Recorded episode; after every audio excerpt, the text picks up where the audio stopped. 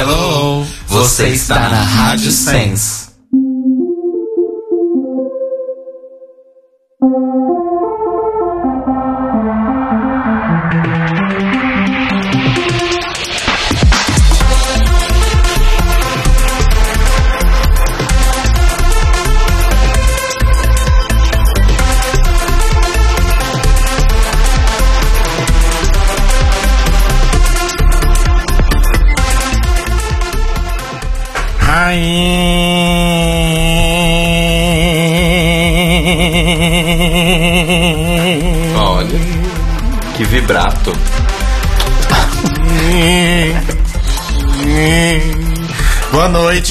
Amigos.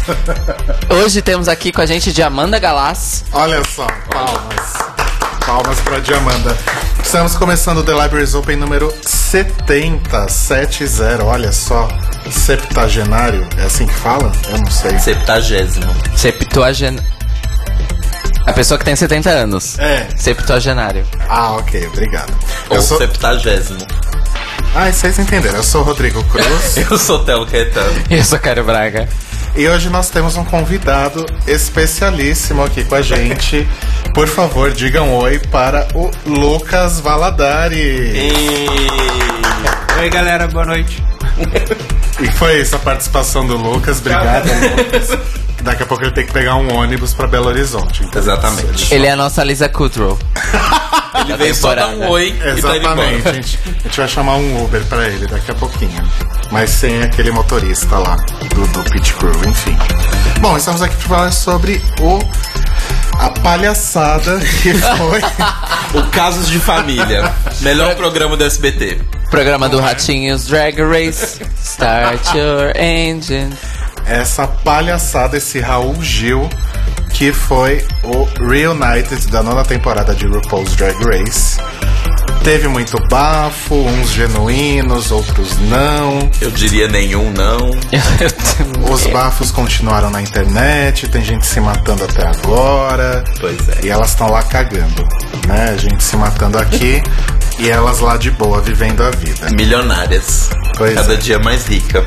Enfim, tem bastante coisa pra falar. Eu acho que foi um, um- episódio, apesar de, de estranho, né? E de muitas coisas não parecerem tão verídicas assim. é, teve muita coisa que gerou aí algumas discussões interessantes na comunidade internetica desse final de semana que, por incrível que pareça, na verdade nada a ver, mas por coincidência foi o final de semana da parada LGBT e a gente vai tentar fazer um De São Paulo. De São Paulo, exato, porque não, não- São Paulo não é Brasil, né? Só Exato. aqui. É um outro país, inclusive, né? E a gente vai tentar fazer um link, um gancho com isso. O Leo Red falou que só falta jogarem o microfone igual o ratinho. Se eu fizer isso, o Cairo Braga me joga da janela, né? Então é melhor não, porque esse microfone é carésimo. Carésimo. E não tem no Brasil, então. Equipamento de primeira linha, gente. É sério, é muito bom. Muito bom mesmo. Por isso que a nossa voz é tão maravilhosa. E é isso, eu tô enrolando aqui porque a gente não tem e-mail hoje. Alô? Não é que a gente não tem, não, deixa eu explicar. Não é que a gente Explica, não tem é. e-mails ou comentários, a gente tem. Só que a maioria deles, como essas duas semanas vão ser um pouco atípicas, normalmente eu leio os comentários que vocês deixaram sobre o nosso episódio anterior. Né? Então, sobre o que a gente falou semana passada. Como nessas duas semanas a gente vai falar sobre o episódio que, sobre o qual estamos comentando, não faz muito sentido eu ler aqui no começo. Então, o, o Rick mandou e-mail pra gente, algumas pessoas comentaram lá na biblioteca. Então, durante o episódio, eu vou ler esses comentários que as pessoas fizeram, que foram coisas bem legais, e a gente vai complementando o nosso assunto. Então, não tem sessão de e-mails exatamente sobre este episódio, mas no episódio que vem, se vocês assistiram a final, quiserem mandar um e-mail, quiserem deixar um comentário, pode deixar que eu vou ler no próprio episódio. Tudo, tudo ao vivo. Aliás, Tudo ao estamos ao vivo pela Rádio Sens, são 9 e 17. Sempre bom lembrar que estamos ao vivo Na Rádio Rádio Sense. Sens. Sens, de sensacional. Nossa, Não é isso? é exatamente. É exatamente isso. Só que não. Então vamos pular o e-mail, vamos pular o Lombardi, vamos pular tudo e já vamos falar direto sobre. Vamos pular. Vamos pular, vamos pular, vamos pular. Quem foi na parada ontem? Eu. Deixem aí suas, suas, suas observações sobre a parada LGBT de São Paulo. A gente pode também fazer alguns comentários breves, acho que vale. Né? Super. E vamos falar então sobre o. Olha lá, o, o Max Tab, que é dono do- da porra toda, tá falando que Sens é quase isso, é de sensações. Não sabia? Eu já tinha imaginado. Alguém não leu a página de sobre. Eu li, mas eu não lembro, eu tenho uma memória muito ruim. Vamos lá falar sobre Reunited então.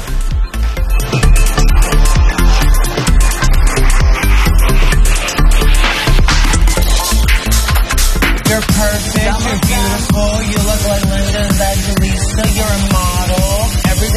Perfect. Did you film those? Oh, you're smiling. Valentina, your smile is beautiful.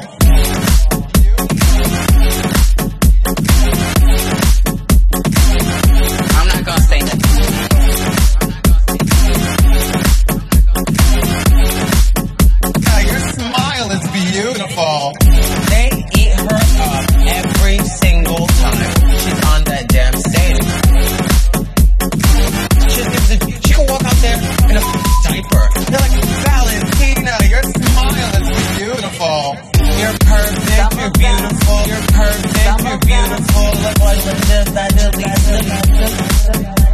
You're perfect, you're beautiful, you're perfect, you're beautiful. Look like Linda Evangelista. Eu só queria deixar registrado pra posteridade que hoje eu não estou usando nada além de uma fralda e meu sorriso para transmitir este episódio. Exato. Bom, uma coisa é fato: ninguém gostou do Reunited, mas ninguém odiou.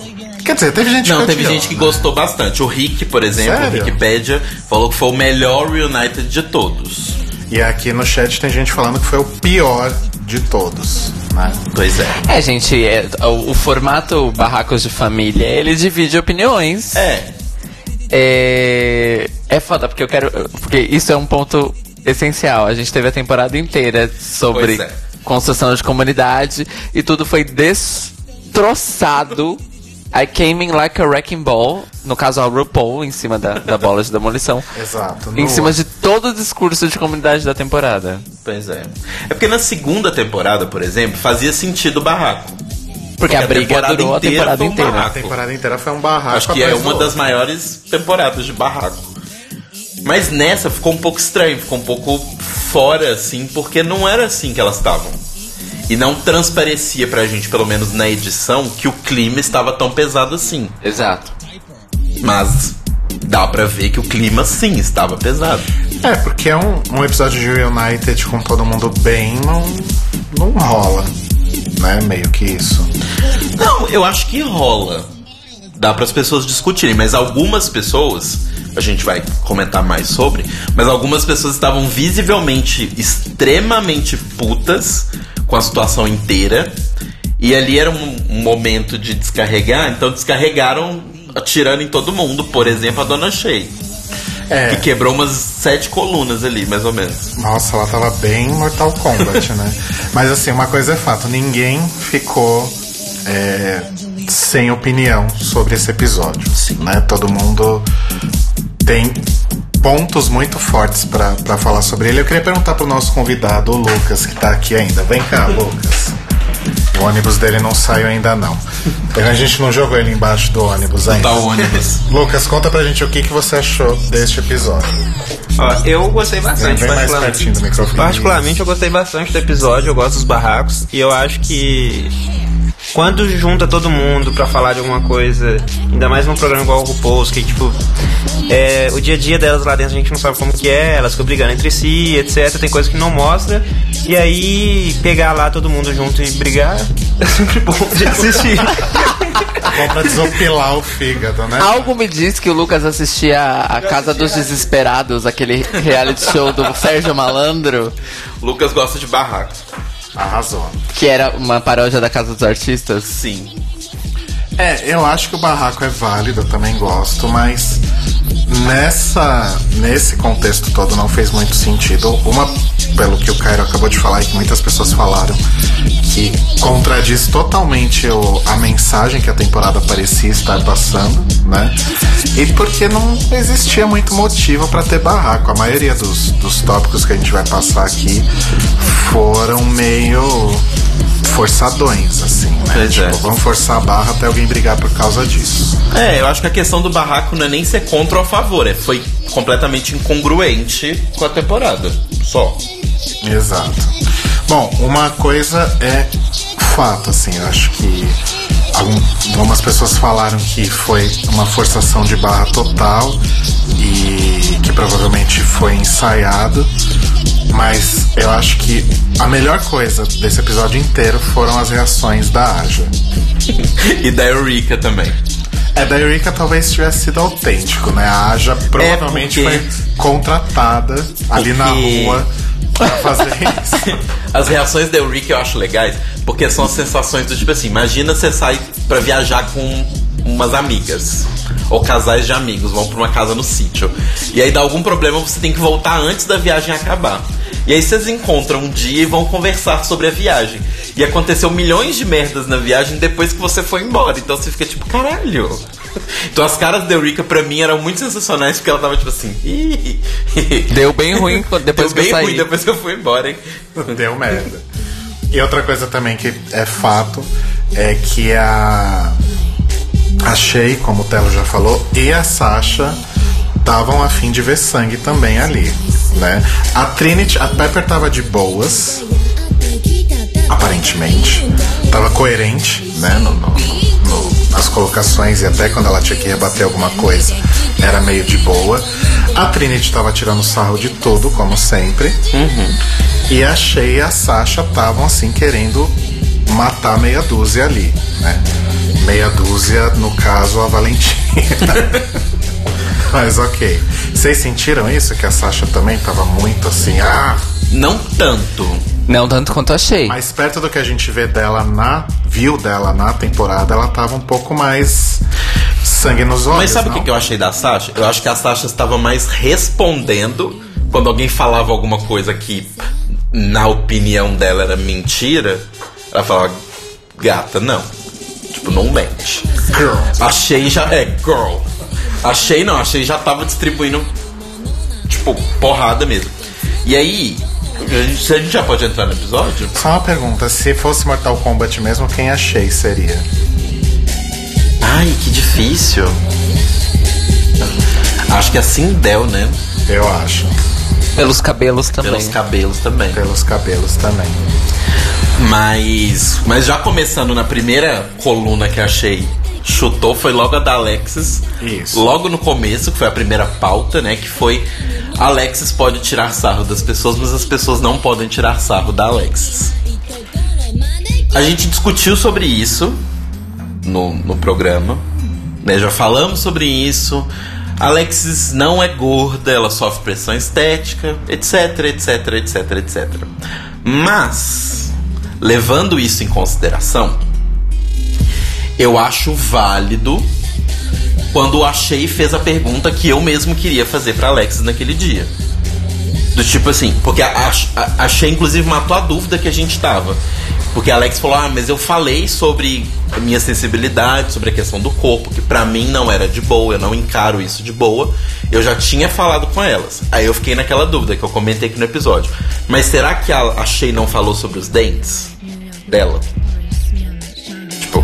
Em momento algum isso foi Mostrado. mostrado. Agora a Shay disse que falou. E várias pessoas balançaram suas cabeças concordando, ou seja, rolou esse assunto. Aí fica. Aí pra mim, de novo, começa a mostrar que, tipo, a Alexis tem um certo problema com isso. Porque ela estava livre pra poder falar o que ela quisesse, mas não. Ela não poderia ser criticada por isso ou não poderiam fazer um backlash com ela. Sabe? Eu acho que isso é um grande problema. Problema enorme. Mais do que, tipo, ah, é um reading, ah, aqui é amor. É, ah, eu tô te humilhando, mas tô te humilhando com amor, não interessa. Não sou drag, não vou julgar essa parte. Mas, eu acho que a Alexis estava sim errada. Porque é muito fácil você falar assim, ah, não me chama de gorda. Mas eu posso te chamar de prostituta e você não pode ficar puta com isso. Eu posso falar que seus dentes são todos tortos, mas você não pode ficar puta com isso. Mas o meu, como é um problema que eu tenho, as outras também podem ter. Cairo, no chat estão pedindo pra você fazer um. "Ugh". Na verdade, não estão. É o que me. Não, não, não, eu vou fazer, mas um contexto. É. então, é, isso posto, isso que o Telo falou posto, eu ainda assim fiquei puto com a RuPaul de novo passando pano Sim. em cima da sensibilidade alheia em nome de uma suposta sagrada área da comédia É. que não existe. Não existe. Não, isso eu Né, concordo galera? 100% com você.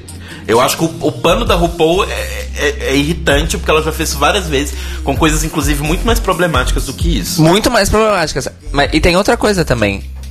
Quem. A, a RuPaul nesse, nesse Reunited, ela tava. é, desculpem a fãs fervorosos que acham que a RuPaul nunca erra. Mas. Tem gente que acha que a RuPaul não faz cocô, né? Sim. É. Só descobriram depois do Square. Nem, não aprenderam com a Sandy, né? Que pena. É. O seguinte. Aquele United foi pensado pra ser assim. Um. Isso significa que teve aval da RuPaul. Sim. E não só isso, mas quem tava puxando os barracos Era a RuPaul. a dedo, dedinho, puxando o macarrão assim, ó, e colocando na boca, igual a Dame Vagabundo, é a RuPaul. E aí, assim, ela puxa o bafo, deixa elas se baterem e ela chega. Não, aí no final ela chega assim: calma, gente, não é assim. E aí ela dá a lição de moral, né? Eu, em 1878, Exato. comecei a fazer drag. Exato. E, gente, tipo, isso, isso, isso é desonesto, inclusive. Tipo, falam de good TV, mas RuPaul's Drag Race não precisa descer pra esse nível pra fazer TV boa. Porra. Eu fiquei decepcionado nesse sentido. Então foi o meu. Ugh. O Lucas tá dando tchau. Tchau, Lucas. Lucas! Boa viagem! Boa volta, avisa quando chegar. Ou seja, amanhã. BH é longe, gente, são 8 horas. Ou seja, foi meu. Tipo assim, ugh. RuPaul está. RuPaul, ela foi vilã nesse Reunited. Ela foi a vilã desse Reunited, não a Valentina. A Valentina foi a Minion dela. Amo.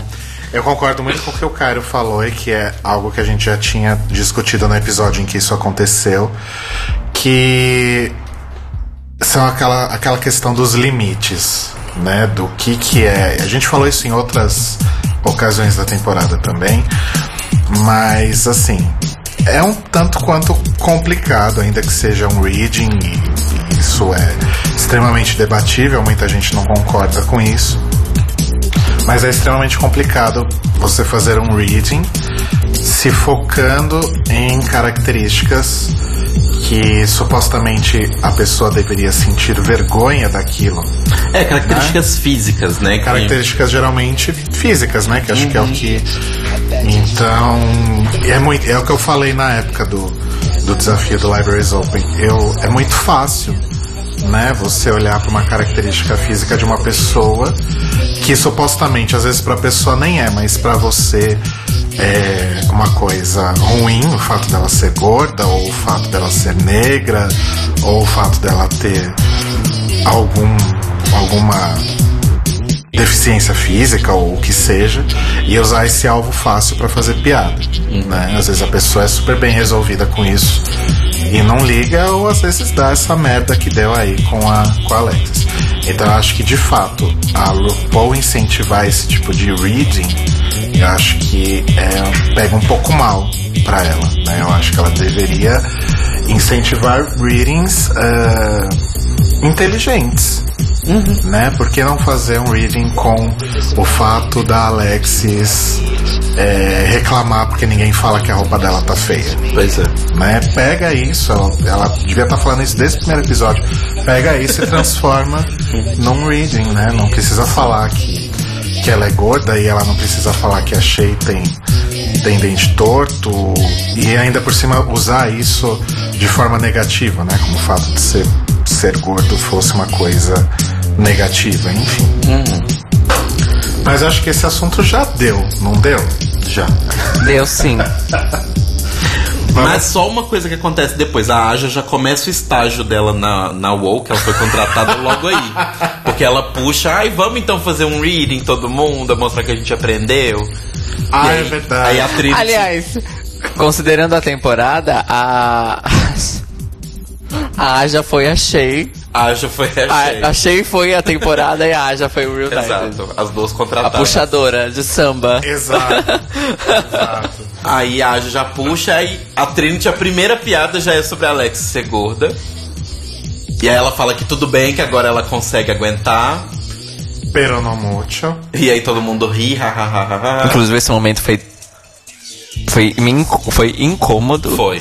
Foi Foi bastante incômodo. E aí, a maravilhosa James Mansfield abre a boca pela primeira e última vez Sim.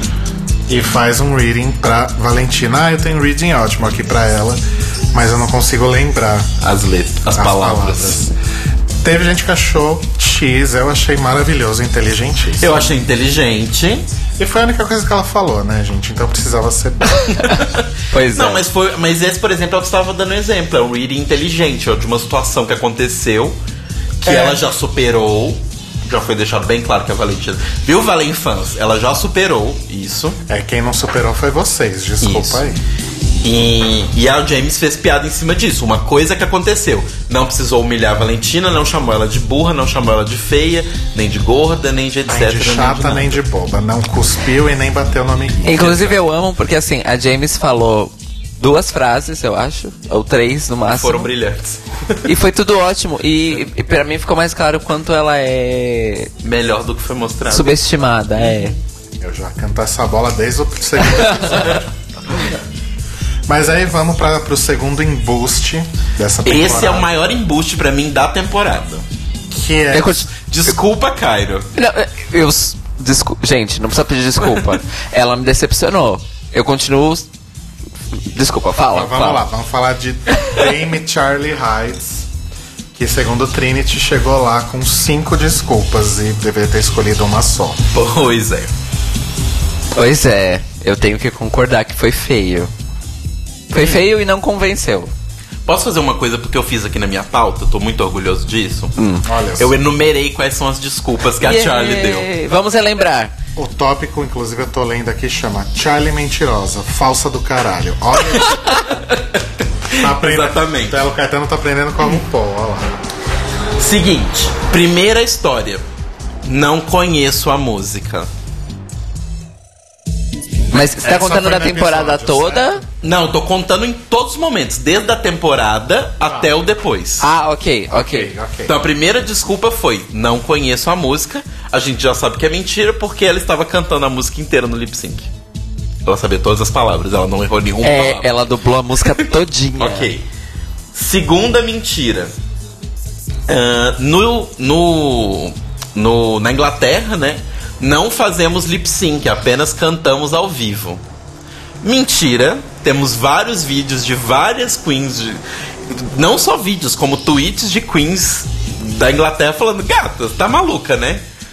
E assim. Desculpa, gente, mas pra ela que sabia todas as letras, ela estava fazendo lip sync. Pois é, eu acho que essa, essa da, da- drags britânicas não dublam é ainda pior do que Honey Mahogany dizendo que drags de São Francisco não se preocupam tanto com o visual. É, exatamente. Quem lembra? Pois é. Essa foi a segunda. A terceira que ela inventou é que ela estava passando mal de diarreia. Que ela estava com muita diarreia e ela não conseguiu. A quarta foi que ela não conseguia dormir. Aí a quinta tem um pouco a ver com a quarta, porque ela não conseguia dormir, porque ela quebrou uma costela.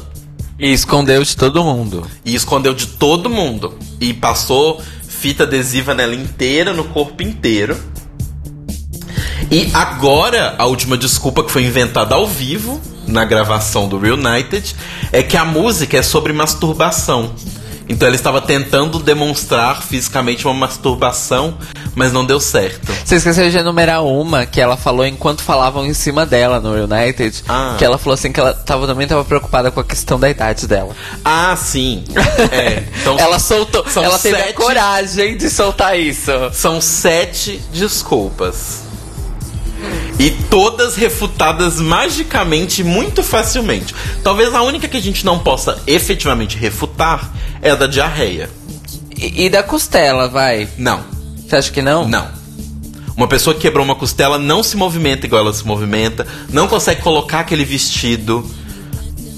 É, igual a galera falou, gata, eu, a gente viu você desfilando naquele salto gigante. Exato. Não. Tipo assim, gente, ela tava de salto, ela colocou um vestido, sabe? Ela trocou de roupa, ela fez milhões de coisas. Não se faz isso com a. E assim, se ela andou a runway pra cima e pra baixo, foi pra um lado, foi pro outro, voltou, esperou no backstage, levantou. Lembra que pra entrar no palco tem uma escada. Então assim, ela se movimentou, ela fez coisas que uma pessoa com uma Sim, costela sim. quebrada não conseguiria fazer. Ainda mais depois de tantos dias. Que seriam mais ou menos depois de uns dois, três dias. Porque a costela dela estaria inflamada, estaria uma desgraça. Ela não ia conseguir fazer isso. É mentira. E Ah, nota-se e nota-se que enquanto elas ficavam meio que jogando isso nela, a Charlie ia meio que desistindo de argumentar, mas com aquela cara de ai caralho, o que, que eu falo agora? Não, ela tava 100% desesperada, sem graça e... e. e- Vamos falar real? Por que que ela não falou a verdade? Qual era o desespero? Eu acho que ela não falou a verdade, porque a verdade era uma coisa que faria muitas pessoas, inclusive a própria RuPaul e a produção, ficarem putos com ela. Que é, já deu pra ela. Tipo, ela entrou ali. Pra mim, ela entrou com um motivo muito claro, gente. Desculpa quem gosta da Charlie. Eu também gostava muito no início. Mas pra mim, ela entrou com um objetivo muito claro: aumentar cachê. E não é que eu estou, esteja desvalidando. Ok, se ela quiser fazer isso caguei. Não tem nada a ver com a vida dela. Mas ela entrou pra isso. Quando ela viu que já deu e que ela não queria continuar o resto, porque ela já estava de saco cheio e não queria cumprir os desafios que eram pedidos, ela simplesmente falou: Ok, I'm out. E pronto, sabe? Ela ia ficar muito feio pra ela se ela falasse isso. Então eu acho que é por isso que ela inventou milhões de desculpas. E aí a gente tem um momento da cena não vista, né? Ah, Nina, ela falou isso mesmo? Então vamos ver aqui cenas. Não é. Ela falou isso com você. Não, eu não falei isso pra Nina. Bom, então vamos ver aqui no VT rapidinho.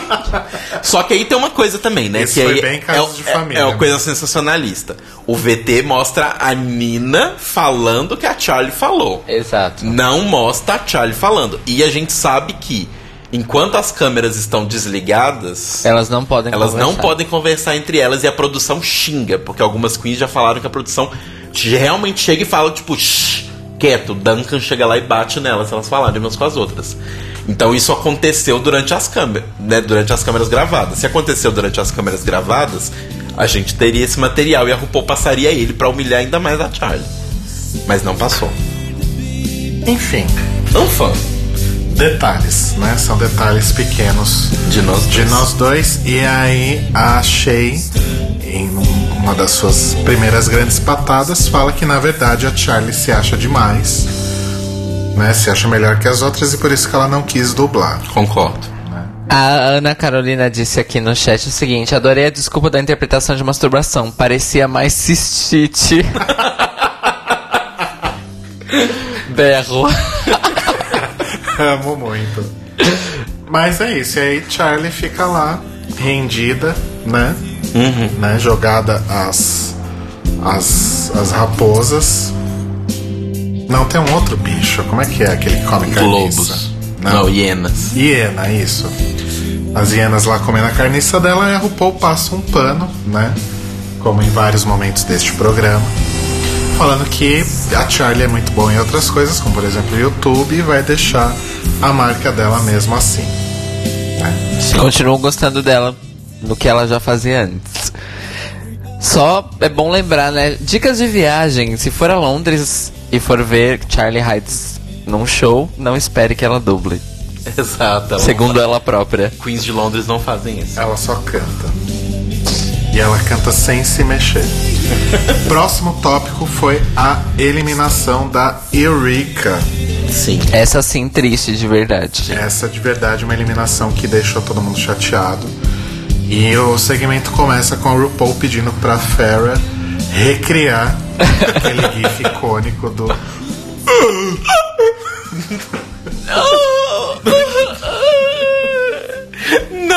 Que ela faz com perfeição, maravilhosa. Inclusive, Farrah, a grande revelação do United. Pois é.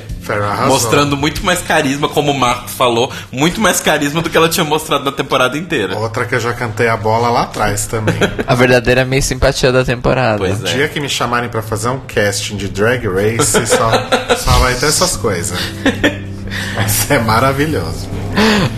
Bom, e aí a Shay revela, né, que ela ficou triste pelo, pela pessoa Eureka, pela pessoa física Eureka saindo, mas ficou tranquila com a pessoa jurídica saindo, porque ela era, né, de fato, Era um desafio. uma grande competição. Inclusive, a impressão que eu fiquei, porque é, três queens falaram isso, e, e quando falaram as outras queens balançaram a cabeça de que todo mundo ali meio que, quando viu a Rick entrando na workroom, mirou nela porque ela tinha a cara de quem ia até o fim.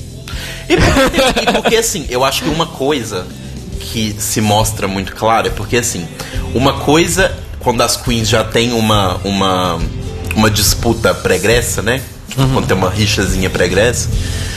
Assim, elas viram a Trinity, viram que a Trinity era muito polida.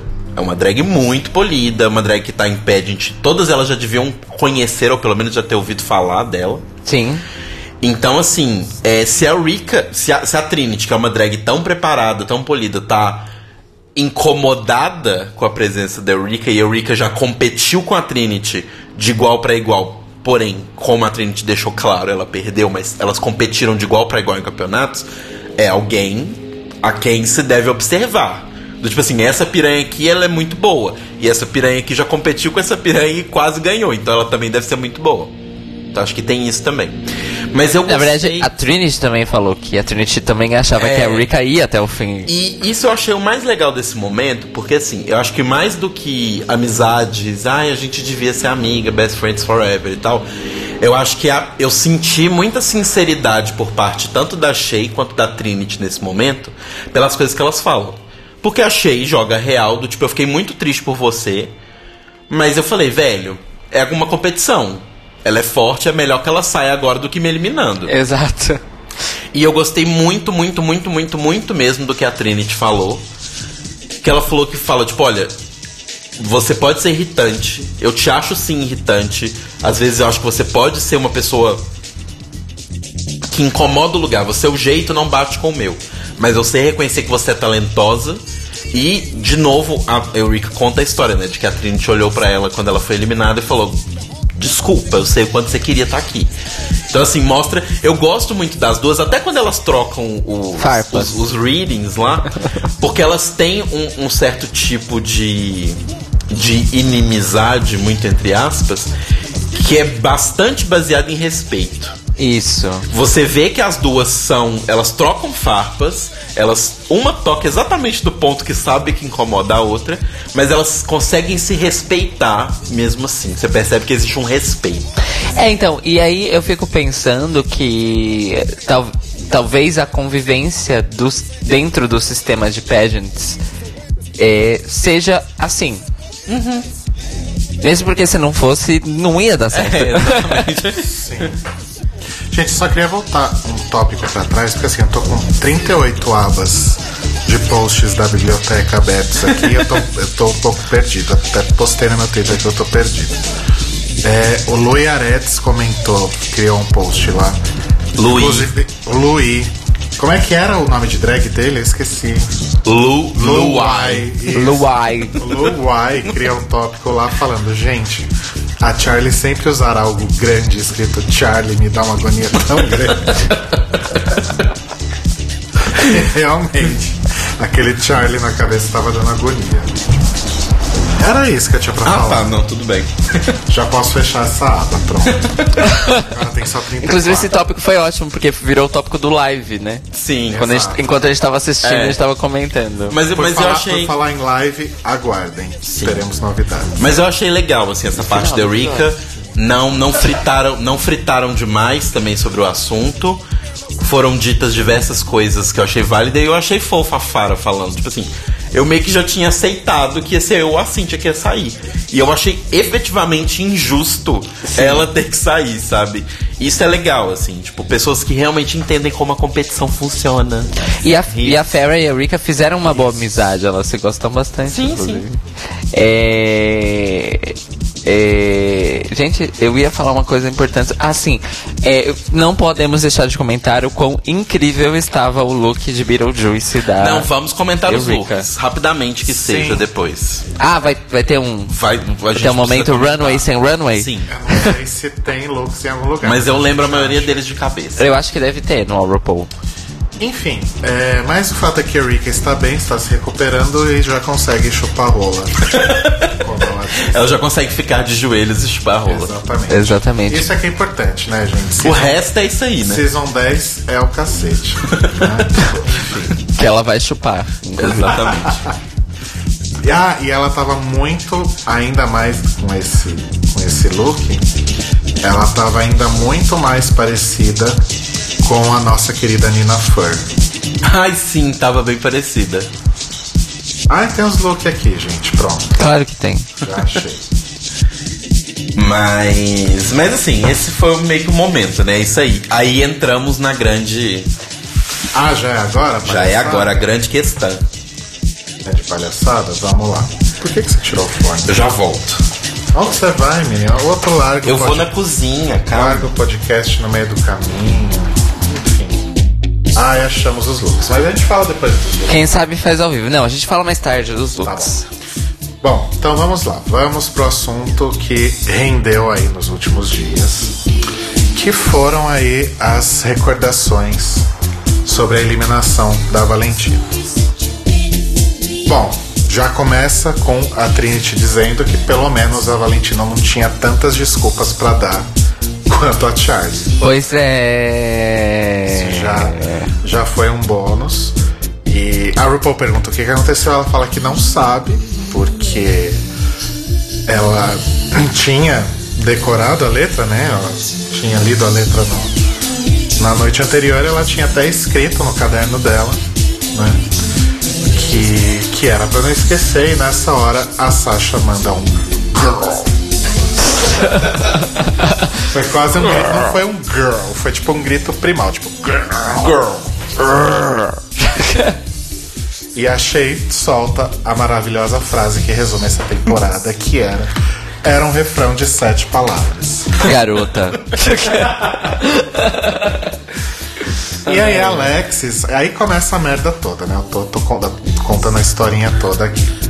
Alexis vai em defesa da Valentina e diz que viu o caderno, né? Que a Valentina realmente tinha tentado, de verdade, né? E a Shay fala: Ah, então você tá querendo se redimir com a fanbase dela agora? É, Né? é, achei desse momento já pá, pá.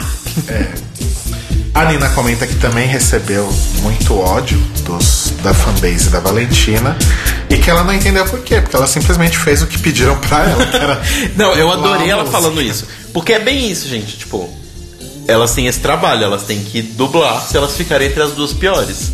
E ela falou: não entendi, eu só tava fazendo o que me foi pedido pra fazer. Por que, que vocês estão tão nervosos? Exato. Enfim, Nina, que inclusive, como disseram aqui na biblioteca, não, não lembro quem foi, porque tem 37 hadas, que tava suando em bicas. Sim. Né? E daqui a pouco chegaremos ao acho que, momento. acho que tinha um refletor na cabeça dela, porque ela tava suando que nem não sei o quê. Pois é. Enfim. E aí a Valentina fala que não concorda com o comportamento dos fãs, que ela sabe que ela tem uma fanbase que é muito feroz na hora de defender os ídolos, igual a da Selena, né? É. Então, essa comparação foi bem infeliz dela, mas eu entendi o que ela quis dizer. Mas eu acho que a comparação é bem infeliz. Sim. Anyway. E aí, A Alexis disse que chegou a, a fazer um FaceTime in tears com a Valentina, dizendo que ela estava recebendo muito ódio dos fãs da Valentina, que eles falavam que ela devia ter se candidatado a sair do programa para Valentina voltar, porque ela era feia, gorda, boba, chata, etc. E que a Valentina não teria feito nada a respeito disso, né? E a Pepe fala que ela não encorajou, mas poderia ter dito que não concordava com a forma como eles estavam Exatamente. lidando com isso. Inclusive, acho que é a primeira vez que isso é dito no. Que esse assunto é abordado no programa, né? Sim. Exato. Posso? Eu pensei que você falar alguma coisa. Não, pode é- falar. então, é porque assim. é, vários Valen fãs, é, inclusive, não vamos citar nomes, mas vários Valen fãs vieram proteger a Valentina e etc, etc, etc. Eu acho que assim, talvez a Sabatina, em diversos momentos, tanto esse quanto lá na frente, do Miss Congeniality, caiu nos braços da Valentina porque ela era o epicentro do negócio. Mas eu acho que é uma conversa séria que é, é necessário que ela seja falada. E se aconteceu no caso da Valentina, desculpa gata, mas você, vai ser você que vai ter que segurar esse rojão Exato. né? E assim, eu acho que é extremamente importante que esse assunto seja falado no Drag Race, porque é uma coisa que a gente vem falando desde a temporada passada, com todos os problemas que a Bob passou. Desde a sétima, né? É desde a sétima, mas eu acho que na temporada passada, o hate que, que, a, que a Bob principalmente recebeu foi meio extremo de uma forma nem um pouco saudável, assim, sabe? Sim. Foi quando a gente começou a ver que, pera, tem um problema aqui. Ah, mas eu acho que na sétima também foi complicado, porque a Jasmine Masters chegou a receber ameaça É, verdade, de morte. verdade. Né? Teve gente mandando inbox falando que ela deveria morrer. Sim. Mas assim, é, eu acho que o que a Pepper falou resume muito a minha opinião sobre esse assunto, que é ninguém tá falando que você encorajou, mas você tem que falar sobre isso. Você precisa falar sobre isso. E aí, é, postaram um vídeo na, na biblioteca. Eu não me lembro exatamente quem foi. Ai, pera que tá na- em alguma aba aqui. Procura aí. Foi o Jorge O Gomes. Jorge Gomes postou um vídeo da Valentina, que era uma live, na verdade, da Trinity, fazendo no Instagram dela, onde a Valentina dá o recado falando pros fãs dela pra não, não distribuírem ódio e tal, distribuírem o amor, etc, etc, etc. Detalhe, esse live foi feito no dia 16 de março, Pois é. que foi uma semana antes da temporada começar. É isso? Não, Sim. essa data tá errada aqui, gente. É isso mesmo. Foi, um, foi uma semana antes da temporada começar. Ou seja, ainda não tinha rolado o bafo e nem o hate sobre nenhuma, sobre nenhuma delas na, na eliminação. E aí, sobre também isso do tipo, ah, mas a Valentina falou. Então, ela falou uma vez que temos documentado. E o grande problema disso, gente, é que assim, eu acho que a gente às vezes fica muito nas nossas bolhas e a gente esquece de olhar para o mundo. Eu vou dar um exemplo de uma coisa que aconteceu na internet brasileira e que basicamente foi o motivo de eu parar de ouvir o Jovem Nerd, por exemplo. Olha, Quando, eu sempre escutei, foi, foi por onde eu comecei é, Eu queria, a ouvir verdade- podcasts. eu queria entender qual o motivo que você achou para ouvir o Jovem Nerd. Entendo que você tenha achado um motivo para desistir. Mas qual o motivo para começar a ouvir? Então, em 2009. Em 2009, quando eu não tinha a cabeça que eu tenho hoje, eu não entendia metade do mundo que eu entendo hoje, era um programa interessante e era o único que eu tinha acesso de podcasts. Então eu comecei a ouvir e tal. Só que aí o que aconteceu há um tempo atrás? É, na internet houve um hate gigantesco direcionado a, a uma a uma, uma blogueira que o blog dela. Eu não lembro exatamente o nome dela. Acho que é Ana Luísa. Mas é uma blogueira que ela tinha o, o, o site Nerd Mãe. Que ela, né, ela falava sobre bastante coisas e ela tinha feito um texto sobre o machismo no mundo nerd. E ela citava nesse texto vários, várias pessoas do mundo nerd que são conhecidos como grandes machistas. Jovem Nerd, Azagal, é, Cid do Não Salvo, é, galera do 99 Vidas, que é Easy Nobre, todas essas pessoas estavam citadas. Se não por nome, por seus projetos, né? E ela recebeu muito, muito, muito hate na internet, do ponto que ela fechou o blog e ficou muito tempo sem falar nisso. Aí, há uns dois anos atrás, mais ou menos, explodiu de novo este assunto e de novo ela voltou a receber hate. E assim, é, o Anticast, inclusive, na época, fez um, um, um podcast sobre isso, que fez o Ivan também receber um monte de hate e tal. Fechando a história.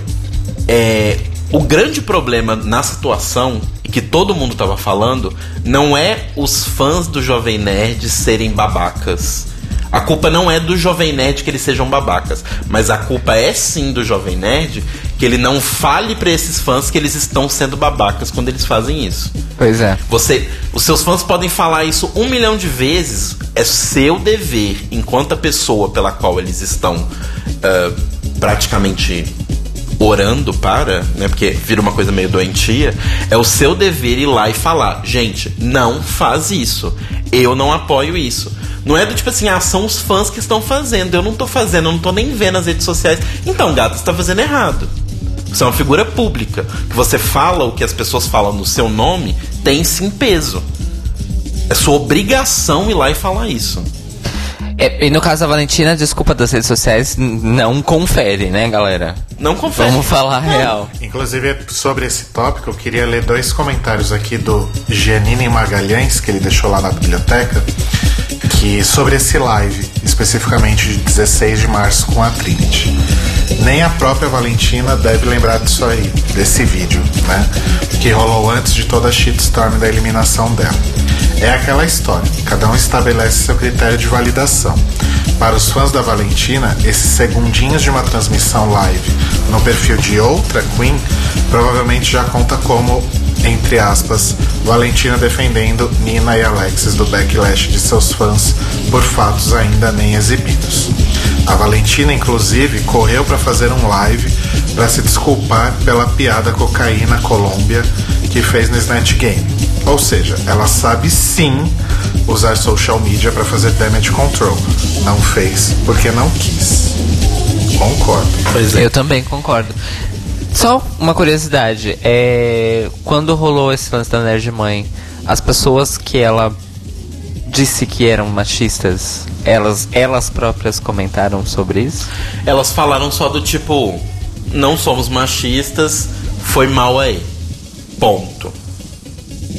Foi bem um foi mal aí, ponto. O fato de uma outra profissional amiga, porque teoricamente tem a mesma profissão, eles eram blogueiros na época, ela teve que fechar o blog, ela teve que sair das redes sociais, ela recebe hate até hoje, mas um foi mal aí pra eles é tipo igual igual. Não é. Pois é, então, aí.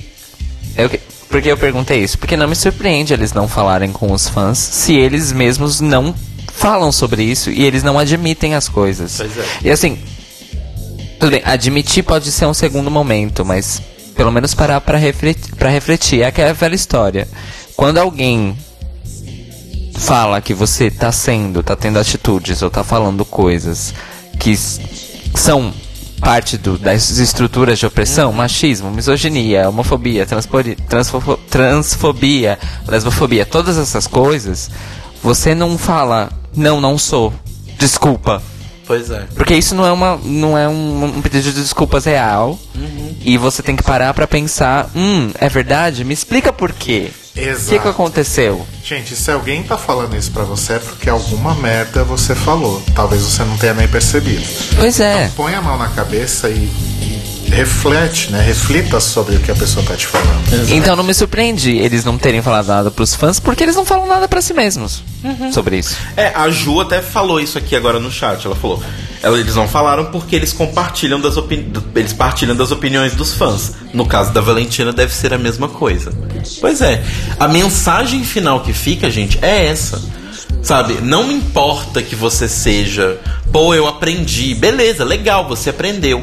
Mas tem várias pessoas que te seguem e amam o que você faz, amam o seu trabalho e assim, várias pessoas mesmo, sabe? Porque os caras realmente eles fizeram uma fama gigante e eles fizeram podcast meio que crescer aqui, sabe? E é muito triste, inclusive, pra mim, que achava o projeto super legal, perceber que as pessoas que fazem o projeto não são legais.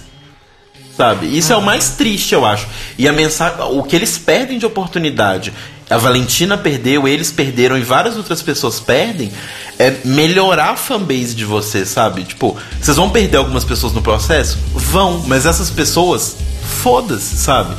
Eu acho que mais do que quantidade de seguidores, deveria importar para as pessoas mensagem que os seus seguidores estão passando pra frente Exato.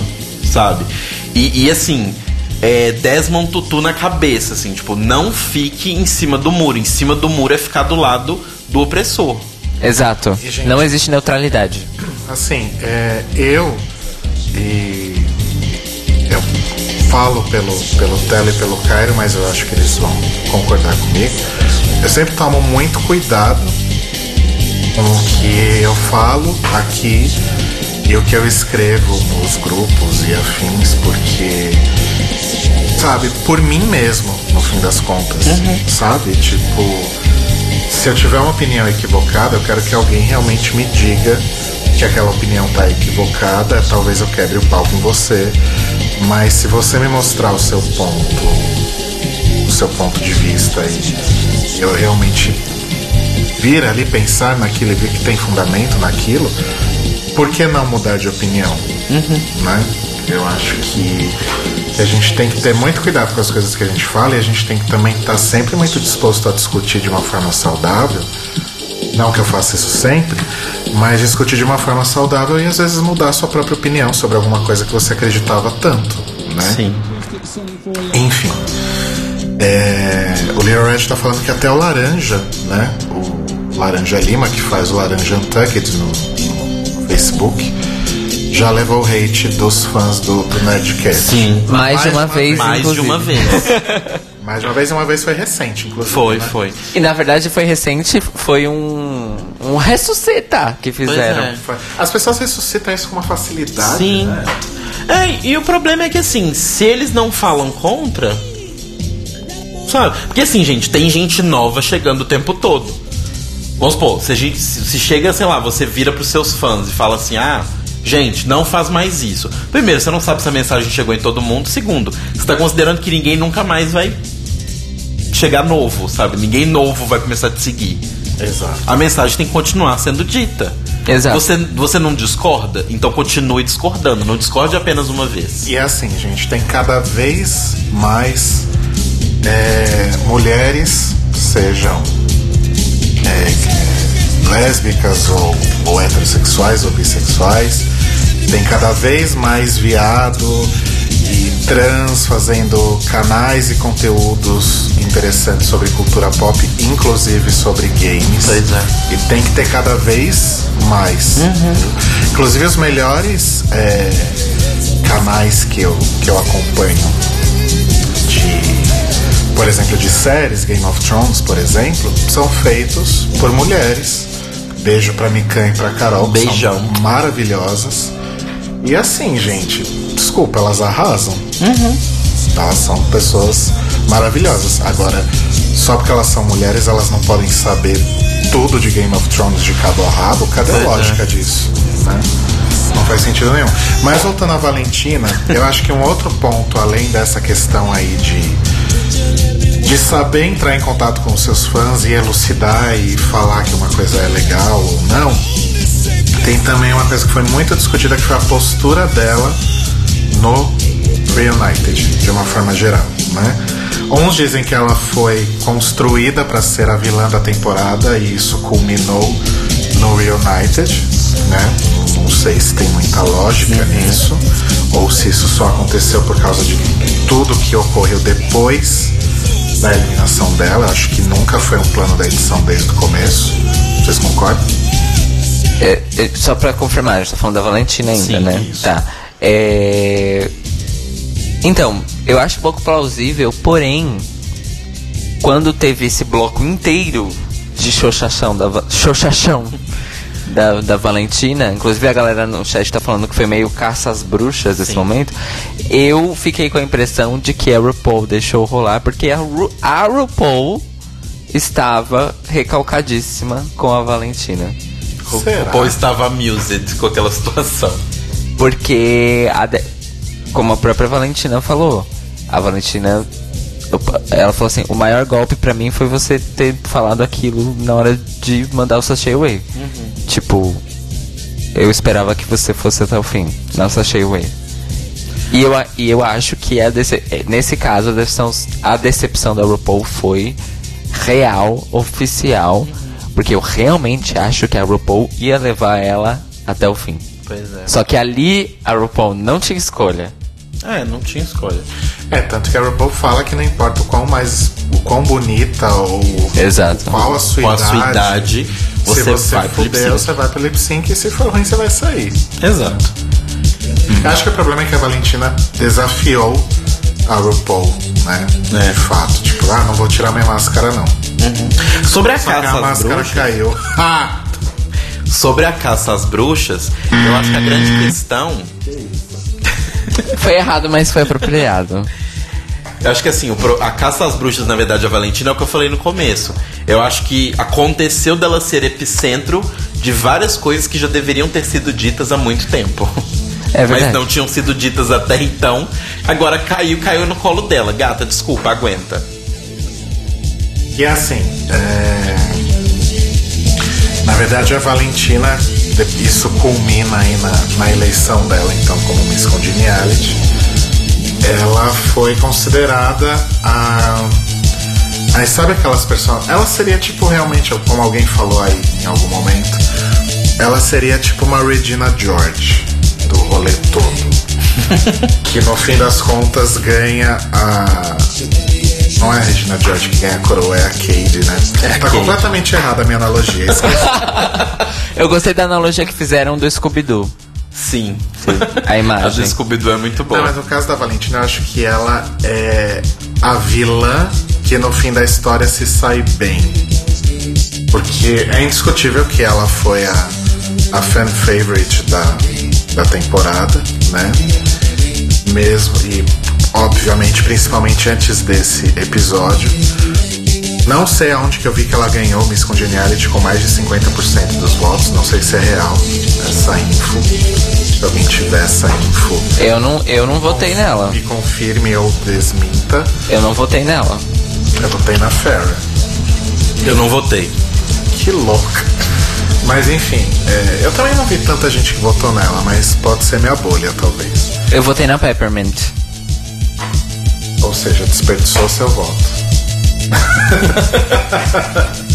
Mas uma coisa é fato. É... Independente disso tudo, eu ainda continuo batendo na tecla que a Valentina é uma grande farsa. Por quê? Eu vou explicar. Apesar de eu já ter falado várias vezes durante a temporada, né? É, quando eu falo que ela é uma farsa tal, é, é óbvio que eu tô, tô brincando, como eu falava também que a Bob the Drag Queen é uma farsa. Mas no caso da Valentina é porque eu não gosto, eu, Rodrigo, minha opinião particular, é que ela não faz o tipo de drag que eu gosto. Então ela nunca seria minha favorita, apesar dela achar que ela teve momentos brilhantes, como a Runway Madonna, parte 2. Acho que foi um momento brilhante da Valentina. Sim, concordo. Mas eu nunca quis que ela chegasse até o final, porque pra mim ela não representa o tipo de drag que eu gosto. Posto isso, como diria Cairo Braga, eu também acho que existiu ali um problema de entrega no programa. Eu acho que ela começou a desistir muito antes do lip sync fatídico. Eu acho, e sempre que ela tinha que trabalhar é, com alguém, ela tinha problemas, ela tinha um rendimento menor. Então ela teve um rendimento menor com a Aja, do Good Morning Bitches, e ela teve um rendimento menor com a Nina no episódio em que ela foi eliminada.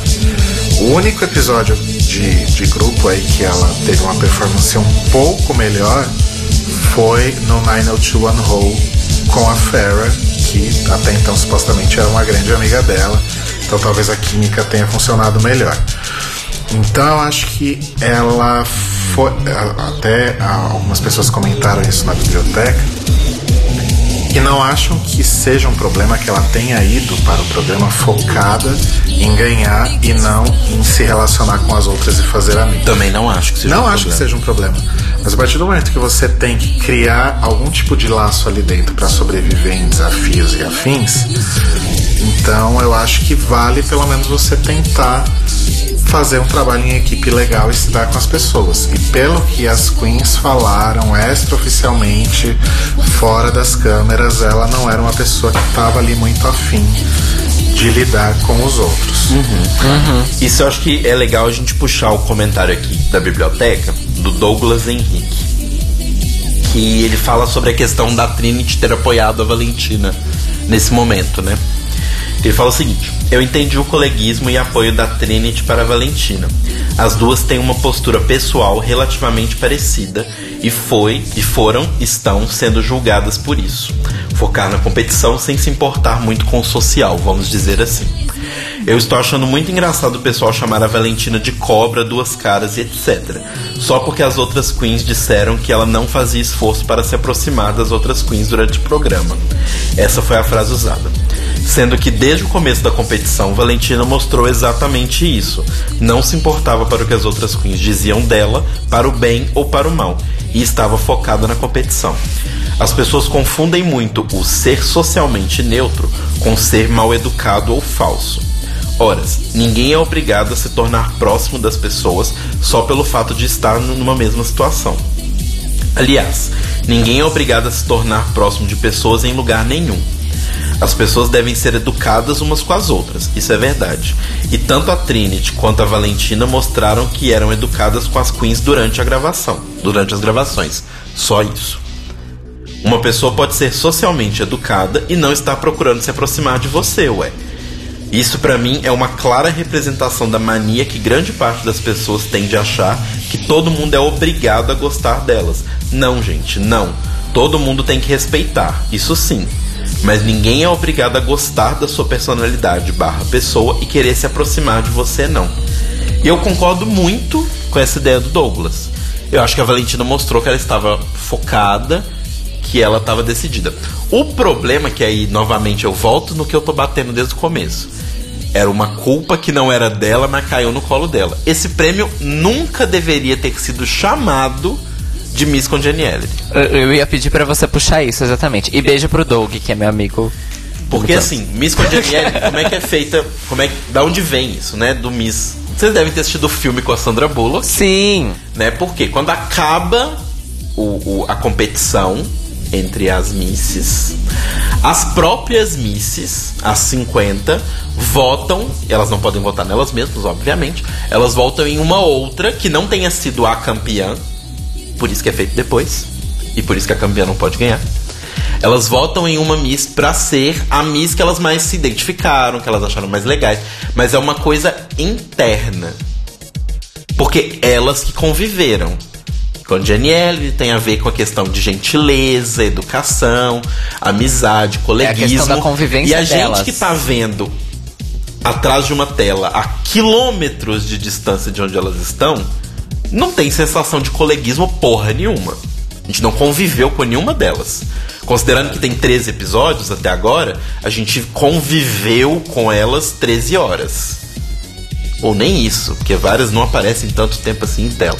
Exato. Então, assim, a gente não tem coleguismo nenhum. Então, dito isso, o prêmio sempre teve, não é esse ano, sempre teve o nome errado. Porque até algumas pessoas falaram, nossa gente, por que tanto, tanto show? Porque sempre foi votação dos fãs, não é? Sim, sempre foi votação dos fãs.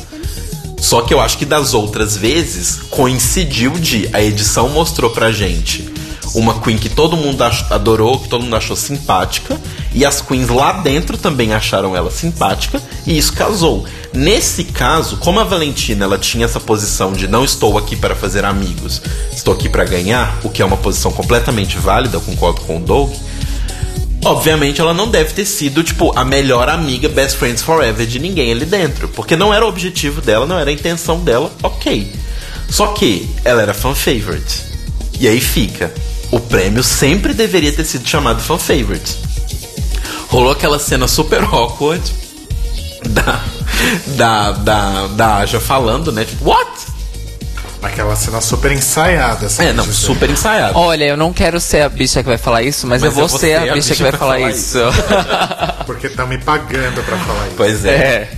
Mas aí eu acho, é um, por as pessoas até falaram, ah, mas da onde vem essa ideia? Então, eu acho que a própria produção do programa criando uma situação super chata entre as queens para mostrar pra nós, audiência, de que ano que vem talvez teremos uma mudança real do nome do negócio e que é fan favorite. Porque eu lembro que já houveram reclamações do tipo, várias pessoas falaram, nossa, mas tipo, a Cuco só votaram nela pelo lance de que ela ficou doente e tal, ela não era mais simpática.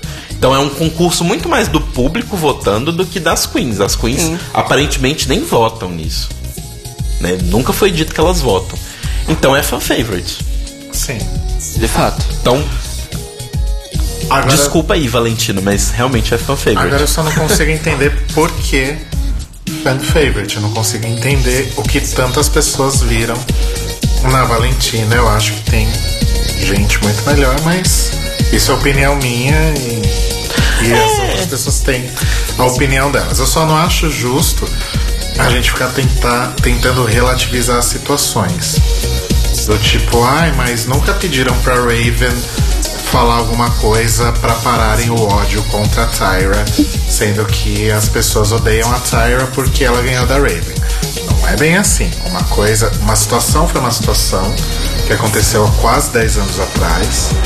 E a situação de hoje é outra, o tamanho do programa é outro, e o que aconteceu com as pessoas ao longo do caminho é outro. Tipo, é errado a Tyra receber tanto hate quanto ela recebe. Sim. De fato, é errado qualquer um, né? Receber esse tipo de, de coisa na sua vida.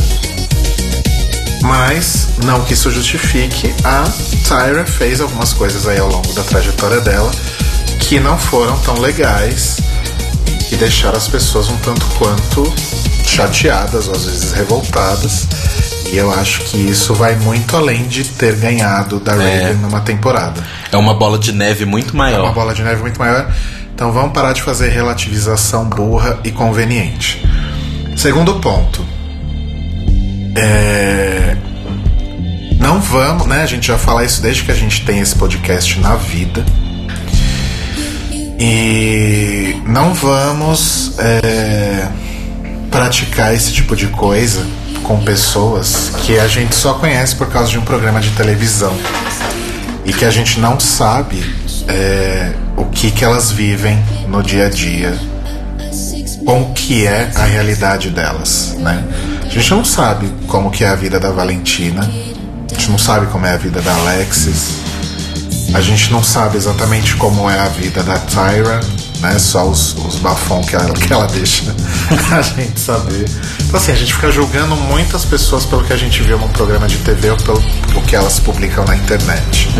Né? Eu acho que a gente tem que segurar a onda aí e também mesmo que a gente soubesse tudo da vida dessa pessoa, que direito que a gente tem de chegar no- na caixa de comentários do post dela e falar que ela é horrível e que ela tem que morrer e etc. Pois né? é. Eu Acho que ninguém tem esse direito de fazer isso com ninguém. Acho. Só minha opinião. Não, eu, É, eu, não tá pensativo. eu concordo. É isso mesmo. com. Ou como diria Lia Clark, é isso mesmo, hein? Beijo, Lia Clark. ai, ai, mas. É. É isso, gente. É isso que a gente tinha pra falar da Valentina. Então, eu, vou- Valentuna. eu vou terminar com uma pergunta. Valentuna. Pode, sobre a Valentina? Sim. Ah.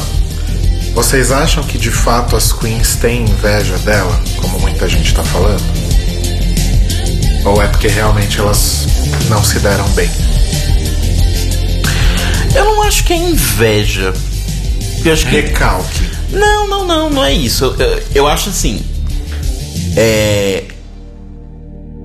Eu imagino que deva ser triste, porque assim, várias queens apresentaram um trabalho tão bom e tão interessante, ou até mais interessante do que o que a Valentina apresentou. Exato. E eu acho que talvez rola uma tristeza do tipo assim, pô, eu me esforcei pra caramba, fiz um trabalho mó legal E ela também se esforçou, ok, mas tipo assim, qual que é o direito que os fãs dela têm, tipo, de vir aqui falar que me odeiam porque eu não sou ela, sabe?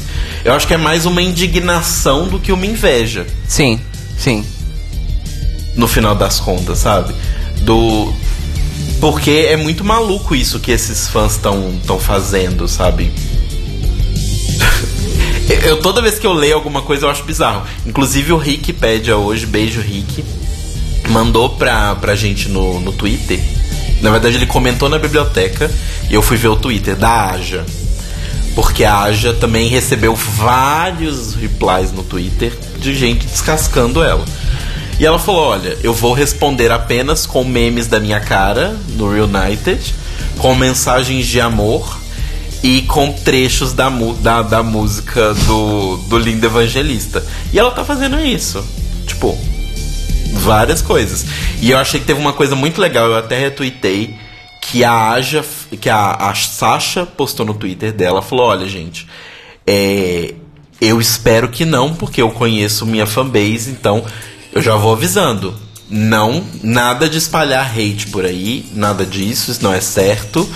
Nós somos colegas de profissão, nós somos irmãs, não façam isso. E aí, falando que. Deixando claro pra todo mundo, gente, que elas não odeiam a Valentina. Elas só não se aproximaram dela. Porque a Valentina não, não queria essa aproximação. E aí a Aja deu retweet nesse tweet da Sasha e postou: Famílias são assim. Famílias conversam, famílias brigam, famílias reatam. Ponto. Sabe? Tipo. E eu queria terminar esse bloco da Valentina, a não ser que o Cairo tenha mais. Eu tenho uma coisa pra, pra dizer sobre Não, isso. Que eu depois. deixei pro final mesmo. Do bloco da Valentina. Vai sair no carnaval ano que vem. o bloco da Valentina. Todo mundo de máscara. fralda e sorrindo e de máscara. Todo mundo com máscara de linda evangelista. Bom. Com a máscara vermelha por cima. Gosto. É o seguinte, eu assistindo o Reunited com, com o Theo, eu, eu fiquei nessa, nessa parte eu fiquei pensando, puxa, é, então será que aquele live pré-temporada, ela ter sido escolhida pra ser a primeira Queen revelada naquele live, tem a ver com toda essa narrativa? Olha, pode ser, apesar de eu já ter dito al- alguns minutos atrás que eu não concordo que a narrativa de vilã tenha si- sido construída desde o começo. Mas eu não sei, na verdade, eu não vi esse live, que foi a Michelle mostrando ela, não foi? Isso, isso. Eu não vi, eu não sei o conteúdo desse live, na verdade. Foi c- qualquer coisa, Eu a galera sei, eu- eu fazendo que perguntas, a Michelle também. E na verdade, a coisa mais tchan que teve foi a Michelle dando uma bronca nela, porque ela falou que uma das qualidades dela era ser magra. E a Michelle já virou um. Lembra que eu fa- Lembra que você falou isso? Lembra que eu falei isso? E aí que eu falei assim, Michelle sendo falsa, porque Michelle é uma das mais gordofóbicas do programa. Pois é. Mas, enfim. Então, mas eu não acho que. Eu não acho que. Gente, perdi o que eu ia falar. Tá, mas eu não acho que tenha sido essa construção de narrativa, não, cara. É, eu também acho que não. Até porque eles não, eles não iam saber com certeza que a Valentina ia fazer o sucesso que ela fez. Eles tinham com certeza, eles sabiam que ela ia muito bem no começo e que a eliminação dela com certeza seria polêmica. Mas que as pessoas iam amar ela, eu acho que era um chute. Um chute mais acertado, porque as pessoas amaram a Pearl, que era uma poia, mas gostaram dela porque ela era um boy bonito.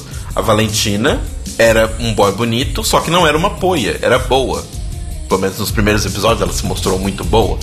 Então, ela tinha muita chance de chamar essa atenção das pessoas. Muito é um, é um advérbio bem generoso. Não, eu já falei. Voltando do que a gente tava falando lá nos primeiros episódios, quando você falou pela primeira vez que não entendia o amor Valentina. Eu falei, acho que é porque tivemos quatro episódios.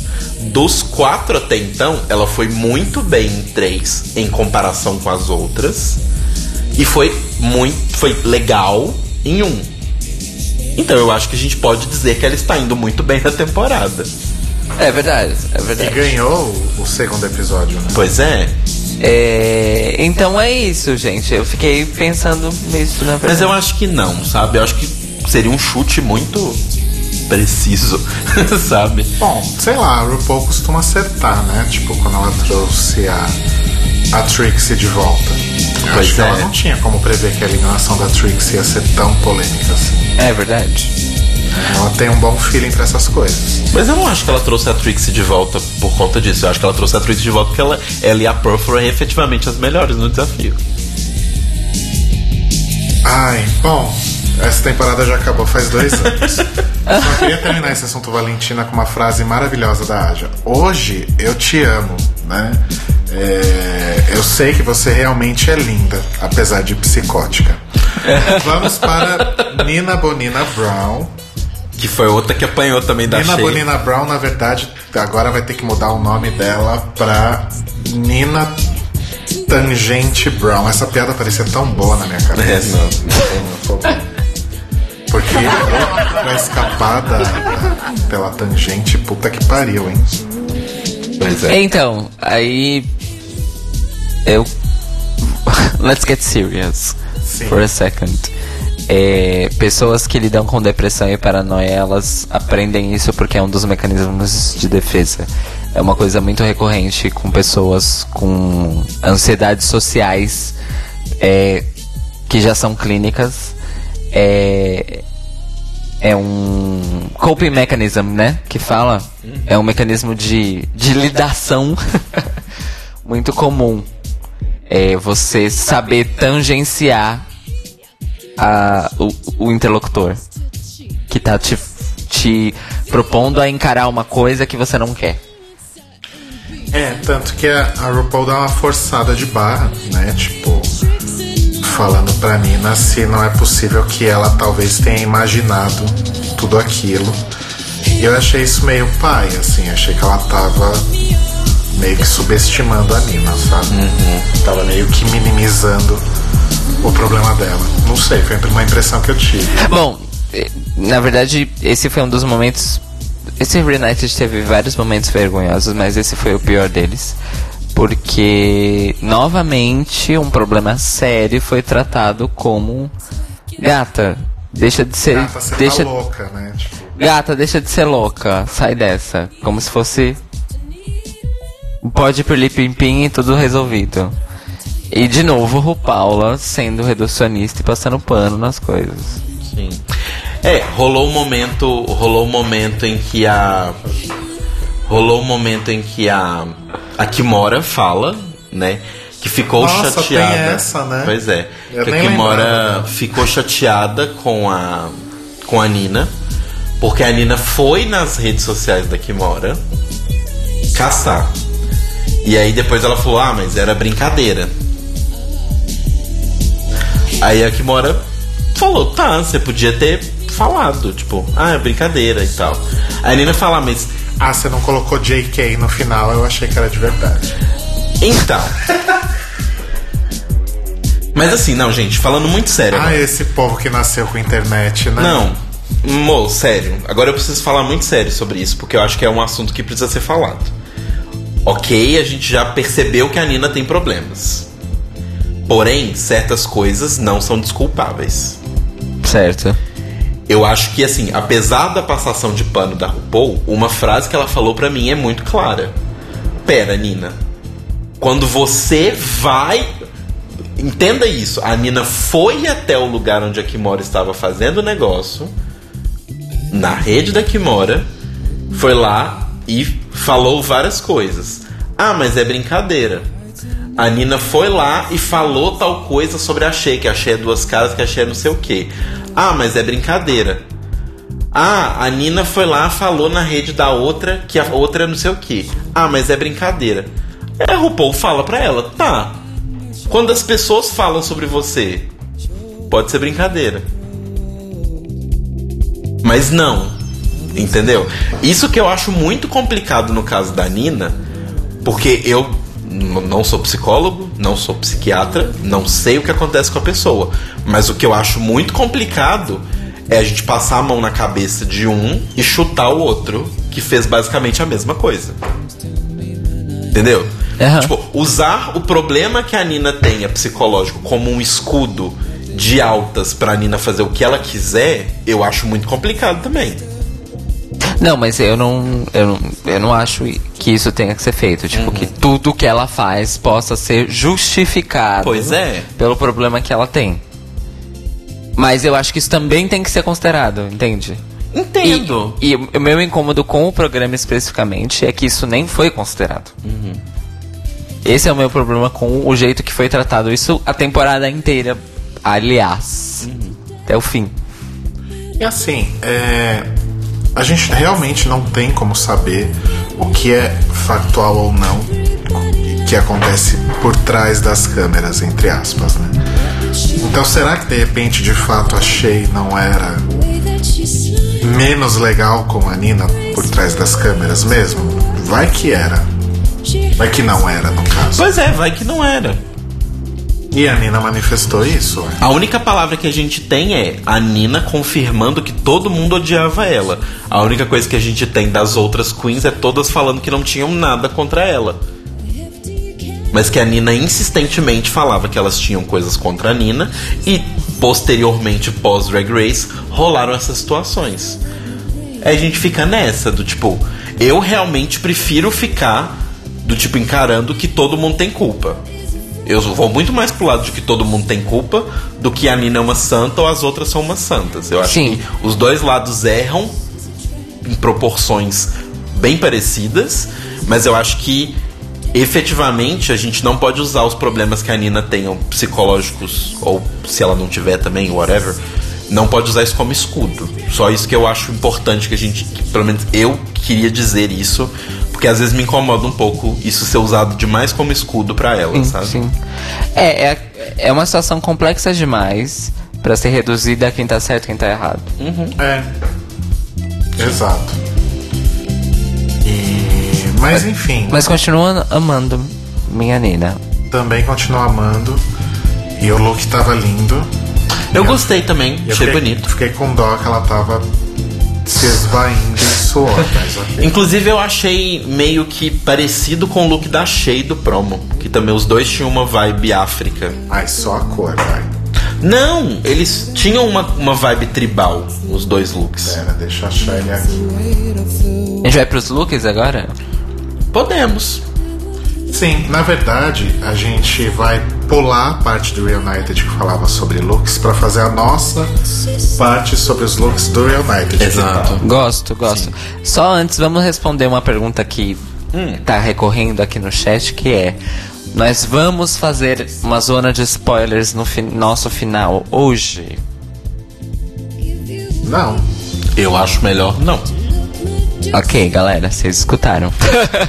Gente, é porque assim, é, a gente tem na verdade uma, uma coisa muito legal pra contar no final. Então, obviamente, a gente quer que todo mundo fique até o final. E spoilers vão assustar algumas pessoas aí. É, gente, e nada do que a gente disser ou comentar aqui vai ser diferente do, Do que, que vocês já leram, quem leu os spoilers. A gente não sabe mais do que vocês, a gente sabe o Gente, mesmo A tanto. RuPaul não me contou nada, eu juro. Dessa vez ela não contou pra gente, não foi igual o No Stars que ela mandou as fitas. É, depois do No Stars ela cortou completamente Porque a a, gente, comunicação. porque a gente quebrou o sigilo, então. Exato, a gente quebrou o sigilo, foi culpa da edição. Mas, Culpa da edição. Mas assim, a gente prefere não falar porque a gente, primeiro, não sabe muito mais do que vocês. E daqui uma semaninha, calma. Cinco dias, né? Na É, verdade. cinco dias. Então. O Luiz Henrique tá perguntando se é spoiler ou especulação. É su- provavelmente é spoiler mesmo, É. não é especulação. O que tá se confirmando é spoiler mesmo. Mesmo porque o spoiler que a gente tinha semana passada e não falamos se confirmou. Se confirmou, é. Então, em respeito aos nossos ouvintes que se esforçam toda semana para não ler spoilers nas suas redes sociais, que é spoiler simples. Tá voando. Sem profundidade. então, assim, disso para as pessoas que vão no Reddit caçar spoiler, a gente prefere que vocês continuem escutando a gente. Inclusive é uma coisa que eu decidi. Na a Season 10 eu vou ler todos os spoilers. Decidi.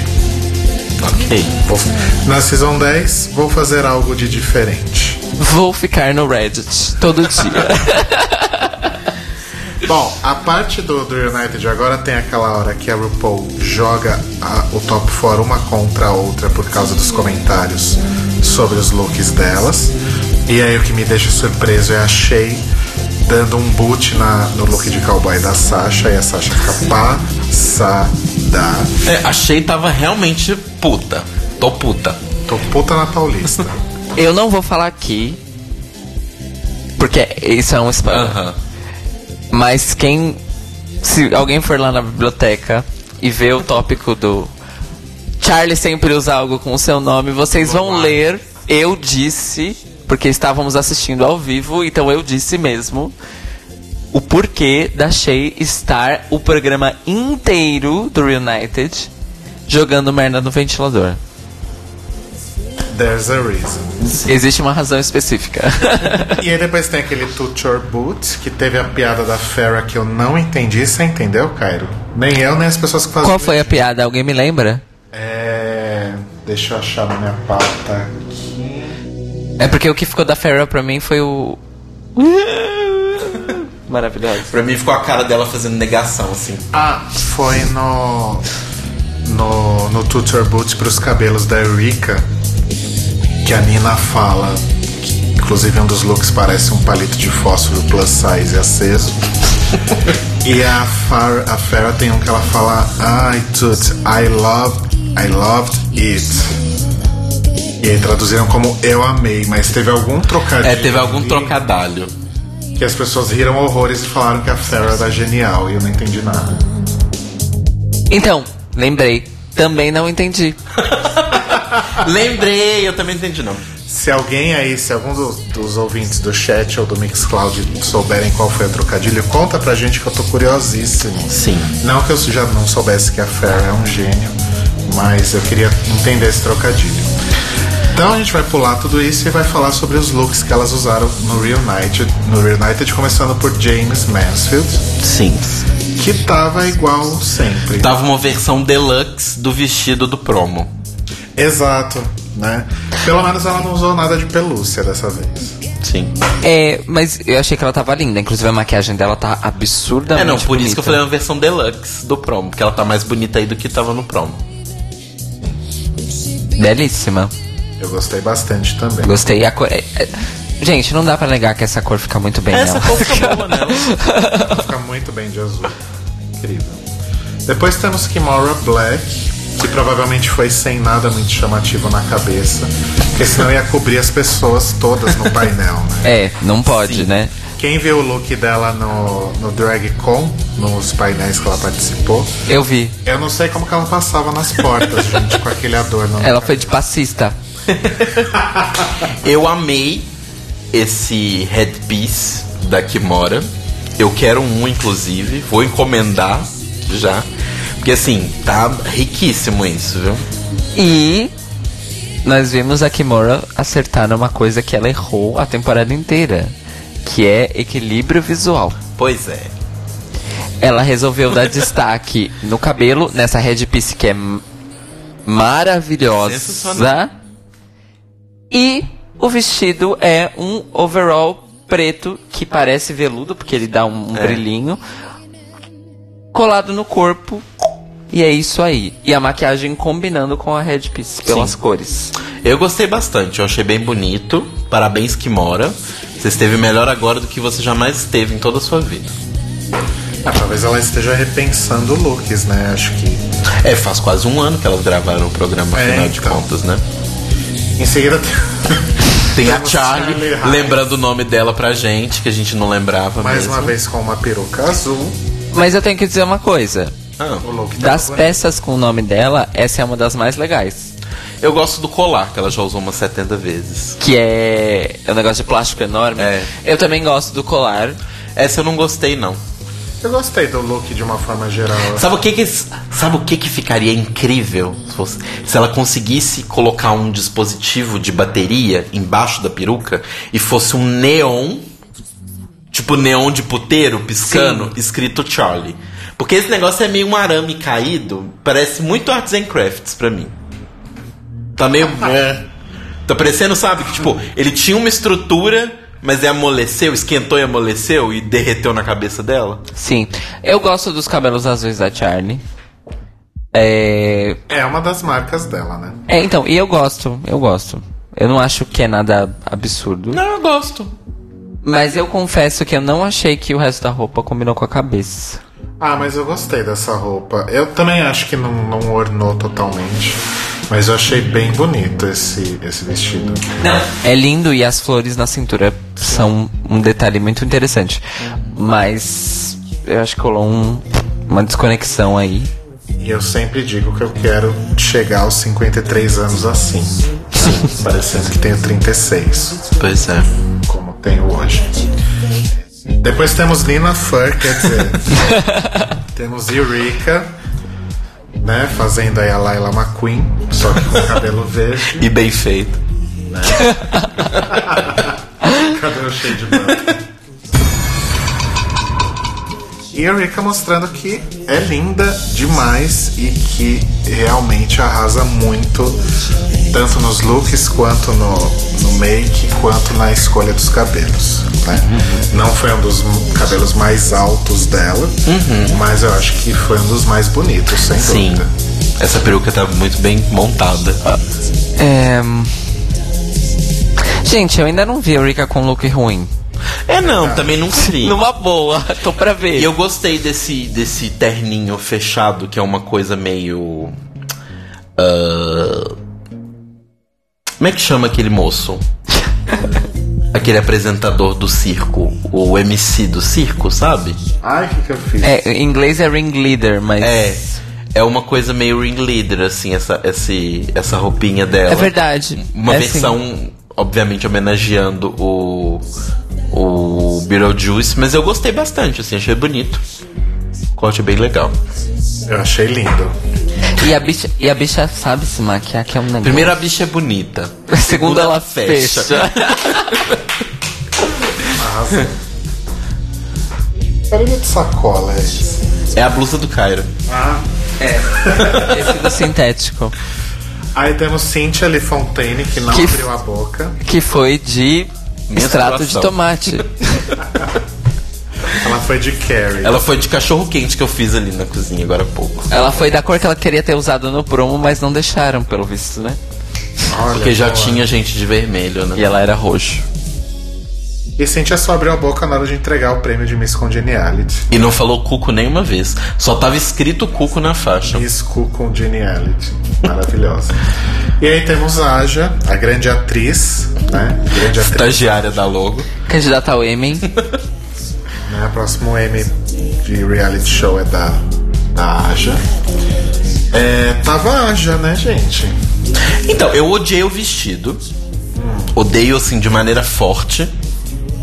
Eu detesto quando as pessoas colocam boa colado no vestido dessa forma que ela colocou aí, porque eu acho que foi muito feio. Fica meio pobre, né? Fica bem pobre. Mas eu tenho uma coisa pra Parecendo dizer. que ela fez a roupa na 25 de março. Eu tenho uma coisa pra dizer. Eu Que não é um problema, que tem roupas feitas na 25. Não, o que não é um problema, mas parece que ela foi lá de manhã e foi à noite gravar o Reunited, sabe? Eu gostei desse look da Aja. Eu achei ok. Ela já usou coisas piores. Sim. Isso é um E fato. ela já fez maquiagens piores. Com A certeza. maquiagem eu já gosto. Eu acho que ela melhorou bastante pós-programa. Mas foi um fail no sentido de proposta, porque não deu pra ver o conceito da estampa. Porque é uma coisa meio Tranimal. Inclusive por isso que ela tava com o, o, o olho na mão. Sim. Que era só um, era, era um anel com uma almofada de olho. Era pra ser um efeito de mão mesmo. Não é uma bolsa. Muita gente achou que era uma clutch, Aham. né? Mas não, era só um enfeite. E era complementar ao vestido. E ficou meio apagado, porque o jeito que ela tava sentada não favoreceu mostrar. Ela tava sentada, né? Não, não favoreceu mostrar a estampa. E o olho acabou Tomando conta. tomando conta. Então muita gente ficou se perguntando por que, que ela tava usando aquele olho. E a explicação era o vestido. Sim. Então isso foi meio triste. Mas ela tava bonita. Sim. A maquiagem dela melhorou bastante. E eu fiquei feliz que ela seguiu as dicas das outras e não teve mais medo de mostrar mais o rosto dela, não precisa Exato. esconder tanto Exatamente. embaixo de tanta coisa. Exatamente. E assim, eu nutria até uma certa simpatia pela Aja, achei que ela saiu bem cedo, né? Não que ela não tenha merecido sair. Então eu espero realmente que ela faça coisas incríveis daqui pra frente, porque é uma das, das que eu tinha uma, uma certa simpatia. assim. Por falar nisso, depois, logo em seguida, tem a, a maravilhosa Farrah Moon, que fez um bronzeamento artificial, hardcore, foi isso? É Ou era make só. maquiagem? É make. Eu acho que é o, o, o efeito de contraste do iluminador. Deixa a, pele dela, a pele dela mais escura, mas sim que é. É tanto que na foto da, da pose que ela fez pra abertura do, do episódio, a pele dela tá mais clara. né? Não, Exato. e a. Pode ser a- alguma coisa de luz também? É, não, mas é uma característica do make dela. A Trinity. A Trinity. A Trixie. Quando, elas, quando a Trixie e a Katia no Ah, fizeram um, review das Queens, no, de um Meet the Queens delas, ela comenta que ela fala que ela acha incrível a maquiagem da Farrah, porque ela entra no, no- na, na, na boate parecendo um homem, o homem de. De lata. o Homem de Lata. E que todas as luzes da boate parecem que refletem nela e ela fica brilhando, tipo, como se ela fosse uma estrela própria, sabe? Então é uma característica do drag mesmo. Inclusive, a gente vai criar um podcast spin-off do The Libraries Open só pra falar sobre o. Ah, Eu amo, assisto religiosamente é toda muito semana. bom. logo depois da Farrah. então, Ah, mas temos- espera, deixa eu falar Ah, da Farrah. Desculpa, pensei que a gente já tinha Achei a falado. roupa bem sem gracinha e a peruca eu achei horrenda. Eu não sei se é um trend, mas eu acho muito bizarro esse cabelo penteado para cima. Trend alert. Eu achei o contrário. Eu amei esse cabelo. Achei muito legal. E eu entendi por que ela escolheu a, a roupinha branca de boa. a roupa é por isso, por causa do. Um, ela tava sentada atrás. Ela foi esperta, porque ela sabia que o que ia ter destaque era a cabeça dela. Então ela deixou a cabeça dela maior Aham. e o corpo, ok, comum. Mas será que ela sabia que ela ia sentar atrás? Com certeza. Ela saiu antes. da- ela, tipo, foi uma das. das ela estava entre as primeiras a sair. As primeiras a sair sempre ficam atrás. Ela saiu antes da Aja? Sim. Sim. Tem certeza? Não, não, não. Não saiu antes da Aja, não. A Aja saiu primeiro. A Aja saiu antes, um episódio antes dela. Então faz sentido. Faz sentido. Porque a Aja tava do lado da Alexis. Alexis e da Valentina, que também foram eliminadas. Quer dizer, não faz muito sentido porque a Nina foi uma das últimas eliminadas e tava atrás. Não sei, mas o seu Eu raciocínio. acho que elas são avisadas, gente. Sério. Que isso importa na, na feitura claro. das coisas. Mas isso eu tô chutando, tá, amores? Mas eu gostei sim. Gostei sim, ela tava linda. É, ela Eu tava gostei. bonita. Eu só achei estranho o cabelo porque não é uma coisa que me apetece muito, mas tava bonita assim. Eu gostei bastante. É uma coisa, inclusive é a primeira vez que eu vi ela usando algum elemento que seja de drag antigo. Porque esse É. tipo de cabelo é coisa de drag antiga. E eu gostei mais ainda que ela ajudou a desmascarar a farsa que é a Valentina. Já amava ela, agora eu amo dez vezes mais. Por falar nela, aí temos Valentina. Que, bom, eu tenho que ser justo, né? Porque quando eu sou ruim, eu sou ruim, mas quando eu sou bom, eu sou melhor ainda. É, a Valentina tava bem bonita. Não, ela é bonita. Tipo, o jeito que ela. Esses 10 meses que ela fez um cursinho intensivo antes de Drag Race, e agora esse um ano quase que passou, mostram que, tipo assim, ela é. Ela sabe pintar o rosto dela muito bem. Ela pode não ser a rainha das artes misteriosas drag, como os fãs dela acham que ela, que ela é, mas o que funciona pra ela, no corpo dela e na cara dela, ela já aprendeu muito bem. Sim. Então ela tá sempre muito bonita. A roupa eu gosto muito. Eu gostei do fato de ser um vestido ah, nude.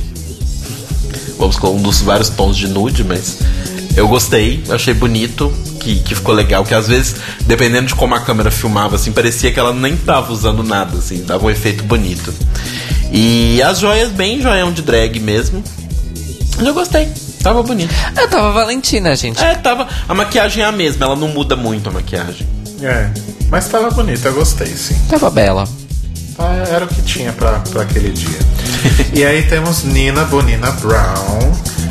Sim. Como o Telo falou, é uma coisa meio África, meio total. Infelizmente, eu sou ignorante da cultura africana, então eu não sei exatamente. Das culturas é da... africanas. Não, não, mas isso que eu ia falar, da cultura africana como um todo, então eu não sei de qual cultura Ah, sim, eu também não sei dizer. Mas Não sei dizer. Sei que é do continente africano, desculpa eu não saber, gente. Também não sei dizer. Minha mãe já me explicou, porque minha mãe é do candomblé, né? Ela já me explicou que existe. é, dá pra você identificar É. mais ou menos de que, de que região da Pelo África tipo veio a do- roupa pelo tipo de estampa. É. Mas eu não sei fazer isso. Eu não sei. Mas será que de fato essa estampa remete a, a uma cultura específica ou foi um golpe de sorte? Não, então, ela é, é, ref- é aleatório? é referencial, mas, por exemplo, isso não veio da África. É, não. Entendeu? É uma referência de lá. Exato, O tecido exato. tem essa referência e ela construiu uma roupa com base nisso. E que foi maravilhoso, que foi algo muito diferente do que ela usou a temporada toda. Uhum. Né?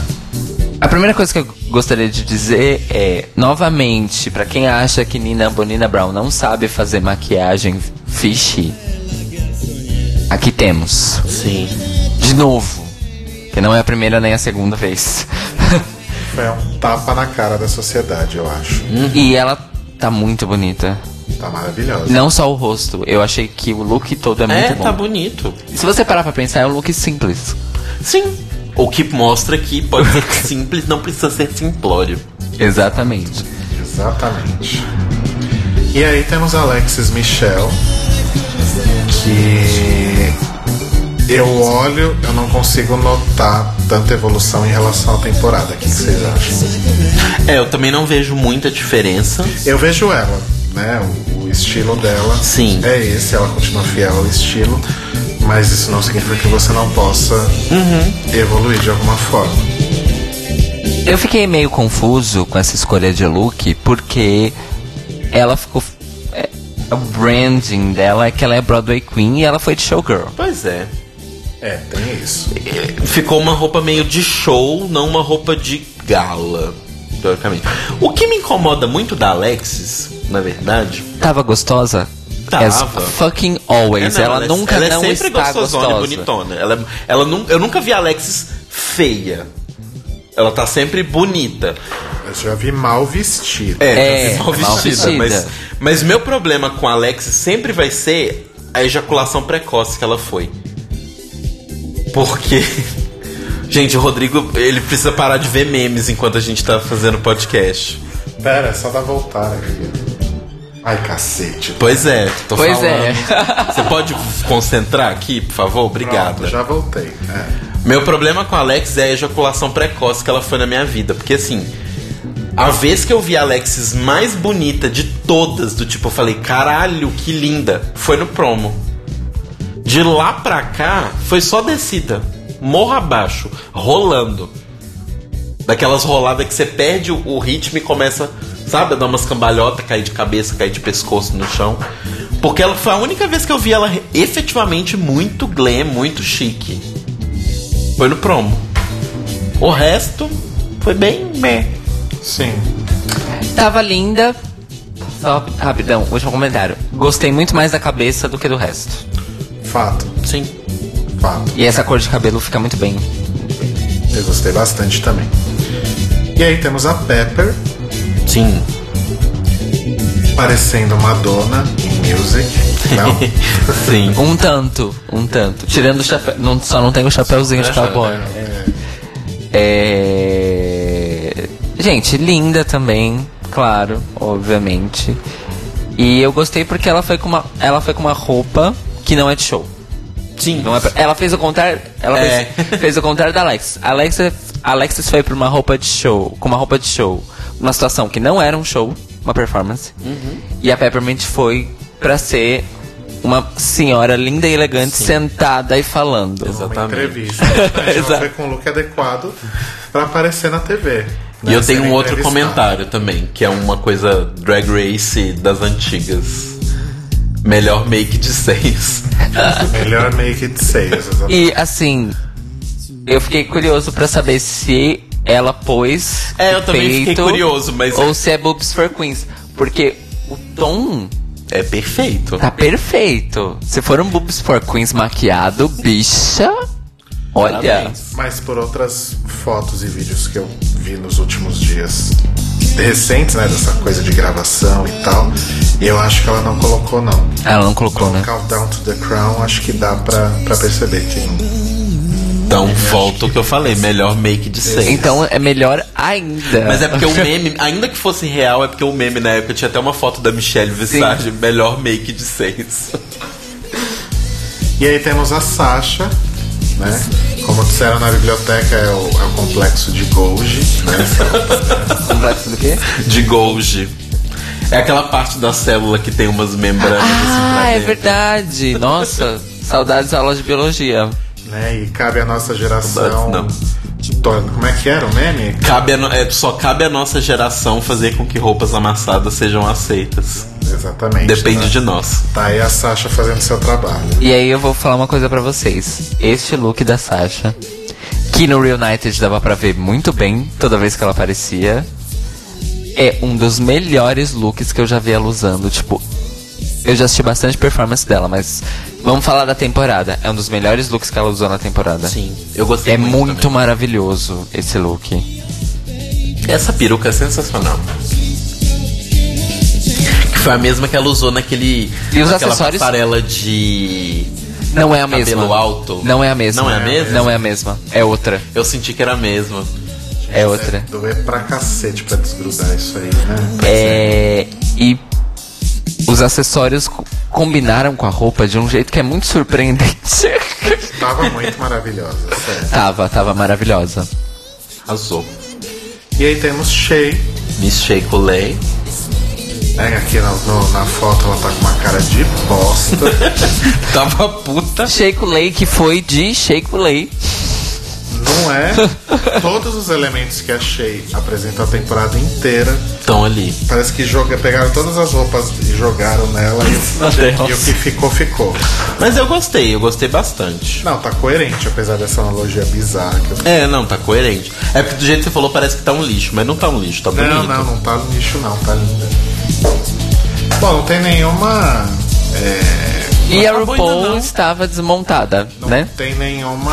Gente, não acabou, tem a Trinity. Não tem nenhuma que a gente possa dizer isso. Acabou, são 11 horas. Vamos lá. A gente tem até Não, 11 acho e que 10. 10 minutos, a gente entrou na. Ah, é verdade. Dá o aval aí, né? Tá. Tem 10 minutos. vai. Dormiu no ônibus de novo. Essa, essa peruca é muito bonita. Eu pessoalmente não gostei da ausência de sobrancelha, porque eu tenho um problema com a ausência de sobrancelhas. Tem fobia? Um pouco. Mas. Mas eu acho que ela tava bem bonita, sim. E o vestido é maravilhoso, né? Ela só usa vestidos incríveis. Meu sonho. Ser amigo da costureira dessa mulher. A Trinity, que também foi de Trinity, tava maravilhosa. Sim. Mas eu não vi ainda os looks do, do episódio final. Vi só de relance e não lembro nada. Mas eu acho que esse look, por exemplo, não é tão maravilhoso quanto o que ela usou no episódio do Top 4. Não, Não, também acho que o do é Top mais 4 é bonito. melhor. É, é. Mas ainda assim, arrasou. Que United realmente é uma coisa mais confortável, digamos assim, né? Então acho que elas vão com looks que são maravilhosos, mas que também sejam mais confortáveis pra ficar lá sentadinha falando merda. E é isso, gente. Esse foi o Real United, então, da nona temporada, né? Depois disso só teve a, a premiação, o teatrinho da Aja, que todo mundo lembra. Calma, teve outro teatro maravilhoso. Teatro mágico. Que é o seguinte. Vamos falar. Sim, esse- esse Vamos é falar sobre bastidores. Esse reunion foi gravado. Calma. Let's back it up a bit. Todo mundo sabe que o Grand Finale foi gravado sexta-feira passada. Dia 9 de junho, foi isso? Isso.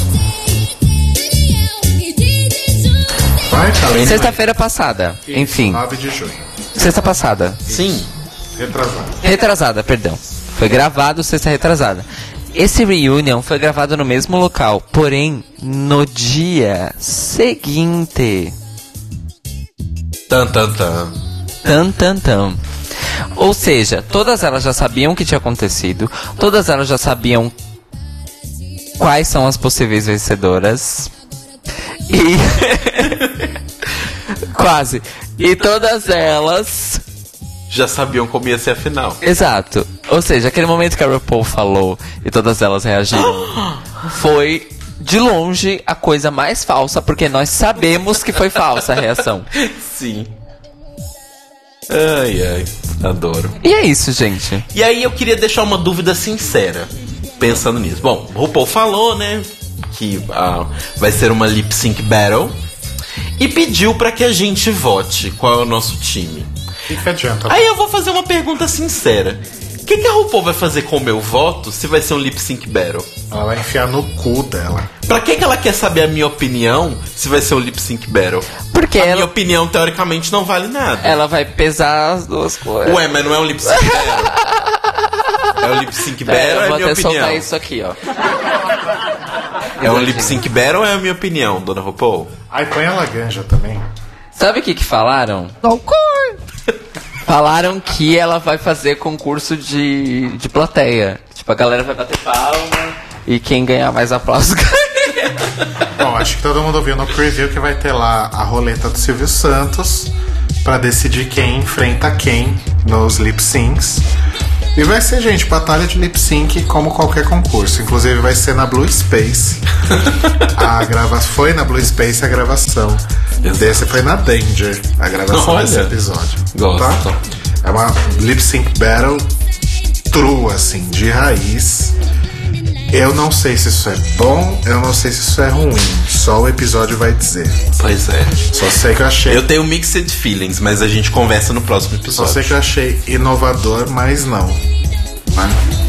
É uma, é uma volta ao passado pra inovar Back to her root. o formato roots. do, do, do programa, entende? É olhar pra trás. Relembrar Pra o passado para construir o futuro. Isso, porque é pra isso que a história serve. Que bonito. Não é mesmo? Ponte para o futuro. A RuPaul em cima e a gente tudo embaixo. Não é? Mas é isso, gente. Sexta-feira, então, chega ao final, de verdade, a nona temporada de RuPaul's Drag Race, com o grande finale, onde em algumas lip sync battles será então escolhida a nona, né, American's Next Drag Superstars. Sim. Se a gente não considerar as do All Stars, que só vão lá pro Hall of Fame pra ficar É, All Star é outra ali. coisa. É, é Hello Fame, que agora é realidade virtual. é, é outro rolê. e a gente já começa a ficar triste, né? Com o, o final da temporada, até porque esses últimos rumos aí foram um pouco chatos, né? Acho que esse Reunited quebrou um pouco o clima A de fraternidade e toda aquela paz que a temporada tentou né, trazer aí pra gente. Então vamos ver como que vai ser o grande finale e se ele salva tudo isso de alguma forma pra gente terminar a temporada bem.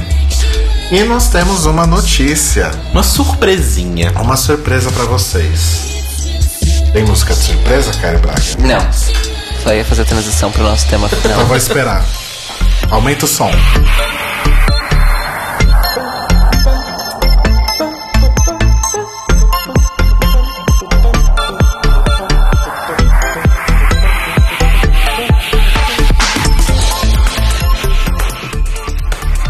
A surpresa é o seguinte.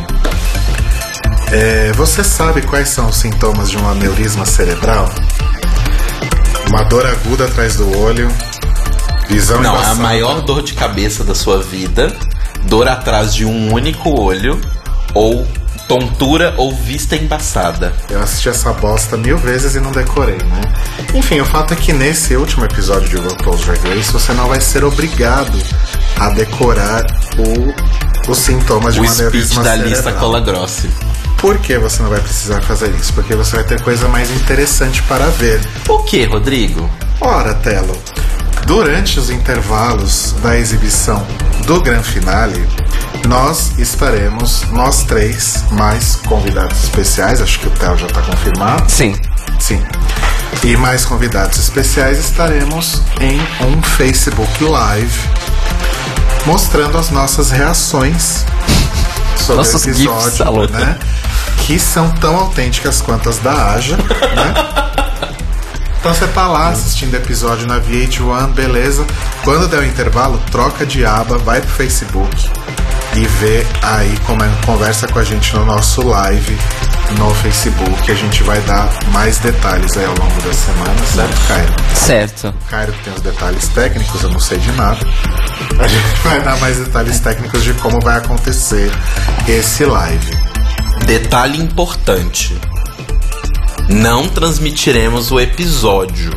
É, gente, é Nosso só... live é no intervalo. Quando estiver rolando lá, enquanto a- começar a Lisa Cola Grosse, você abaixa o volume da sua TV, escuta a gente pelo telefone, só que pelo Isso, Facebook, Exato. e vem ver a gente. Mas só pra ficar claro isso, não vamos transmitir o episódio. Exato. É, como lembra aquilo que tava rolando no começo da temporada, que era que flopou em dois episódios, que era o Andy Williams e o, e o Ross Matthews comentando. How you doing? How you doing? É a gente, só que melhor. Entendeu? Sim. A gente vai fazer Inclusive, melhor. talvez a gente comece antes do episódio. É, é melhor a gente começar É, gente uns começa um 10 pouquinho minutos antes. vai esquentando. E aí depois a gente fica mais um pouquinho E também. a gente vai ficando bêbado durante o episódio. Exatamente. É assim. Termina tirando a roupa, vai ser É, é o show do intervalo do The Libraries Open, na grande finale da nona temporada de The Brother. Ficou longo esse nome. Mas. Olha, Little Red falou que talvez vai se revelar durante, durante o Ah, live. olha, Olha, eu acho que a gente merece isso acontecer. Vem se revelar aqui, Lira. Se não se revelar durante a live de sexta dos intervalos, na segunda-feira, no nosso episódio. Porque lembre-se, isso não substitui nosso episódio. Segunda-feira estaremos de volta aqui para fazer o grande apanhado da temporada. Isso. O... Na sexta-feira é só pra gente assistir o episódio todo mundo junto, né? Uhum. E aí na segunda-feira tem episódio normal falando sobre tudo o que aconteceu no grande finale, assim como a gente tem feito com todos os outros episódios da temporada. Exato. É, quando que a gente vai avisar como que funciona tudo, que Dá pra avisar amanhã. A gente combinando tudo, até amanhã à noite a gente avisa. Tá, a gente vai combinar agora então, gente. Aí amanhã a gente avisa todo mundo como faz pra acompanhar as nossas reações. Vamos estar montados, inclusive. Mentira! A louca. É, então, pra vocês não perderem as novidades, óbvio, fiquem ligados na nossa página do Facebook, facebook.com.br The Libraries Open Podcast, certo? certo. e no, na biblioteca também. E né? no grupo A Biblioteca, afinal, tudo vai ser postado lá também. É, beijos, né, amores? Porque hoje a gente não fez. Beijos Lombardi. e. Eu gostaria de mandar beijos pra todo mundo que tá no chat hoje com a gente. É, em especial pro DJ Cato, que ele não é ouvinte só do Library, ele também é ouvinte da Sense. Olha, arrasou. Está aqui com a gente. É, inclusive, ele escreveu uma cartinha para a Sense que o Max vai ler no Sense Wave. Que vem logo em seguida da gente. Então o Max vai ler a cartinha em detalhes, mas beijo pro Cato que tá sempre aqui com a gente. E beijo pra todo mundo que acompanhou. E estejam sexta-feira no nosso live. E visitem carobraga.com. E amanhã tem Astrolab às 10 aqui na Sense. Nossa, quanta coisa, Telo. O meu, as camisetas, é, em breve vai ser atualizada a camiseta com as vencedoras, né? Porque afinal teremos uma vencedora semana que vem. Mas é vandal.com.br barra artista barra Telo Caeto.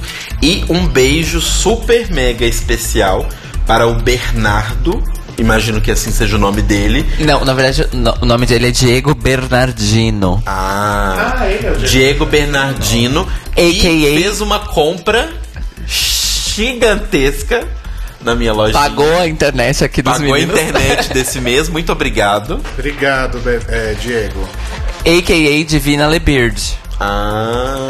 Olha, ele é drag, hein? Sim. Olha, Olha beijo, só. Diego. Vem aqui. Ele mora aqui? Ele, no Não, momento, ele, ele está é em de Dourados, trabalhando numa websérie, Oh. pois muito maravilhosa. Muito requisitada. Chiquérrima. Aí a camiseta podia aparecer na Mas série, ele é originalmente de Brasília. Então, Ai, mas quando beijão. estiver em São Paulo, vem aqui tomar uma coca com a gente, conversar. Sim.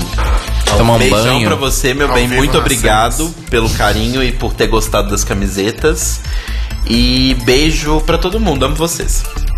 Eu quero mandar beijo pra todos, é, para todo mundo que tá no, no chat, todo mundo que conversa com a gente lá na biblioteca. É, eu fico muito feliz quando rolam discussões legais e todo mundo comentando e a gente se conhecendo. Acho bafo. É, mandar um beijo, eu tô chegando no fim da temporada, eu vou ficando emotivo. Eu queria mandar um beijo pro nosso querido Max Tab, que Sim. Graças a ele estamos aqui fazendo ao vivo o The Libraries Open desde fevereiro, né? Sim. Teremos mais novidades aí sobre o The Libraries Open para esse momento pós-temporada de Drag Race. E em julho eu vou ter que me forçar a isso, mas em julho estreia o meu programa que continua sem nome. Exatamente. Exato. A gente já pode falar spoilers das próximas semanas? Não, porque a gente já tá sem tempo. Eu acho melhor a gente conversar agora. A gente tem muita coisa pra alinhar. Mas- Ok. Mas aí semana que vem a gente vai ter novidades concretas sobre o nosso futuro pós nona temporada. Exatamente. Então, beijos. Beijo, Beijo, gente. boa noite. Até sexta no Facebook Live. hein? Sexta no. Facebook. Facebook. Facebook. Não YouTube, Facebook. Facebook. Facebook. Face. Book. Facebook.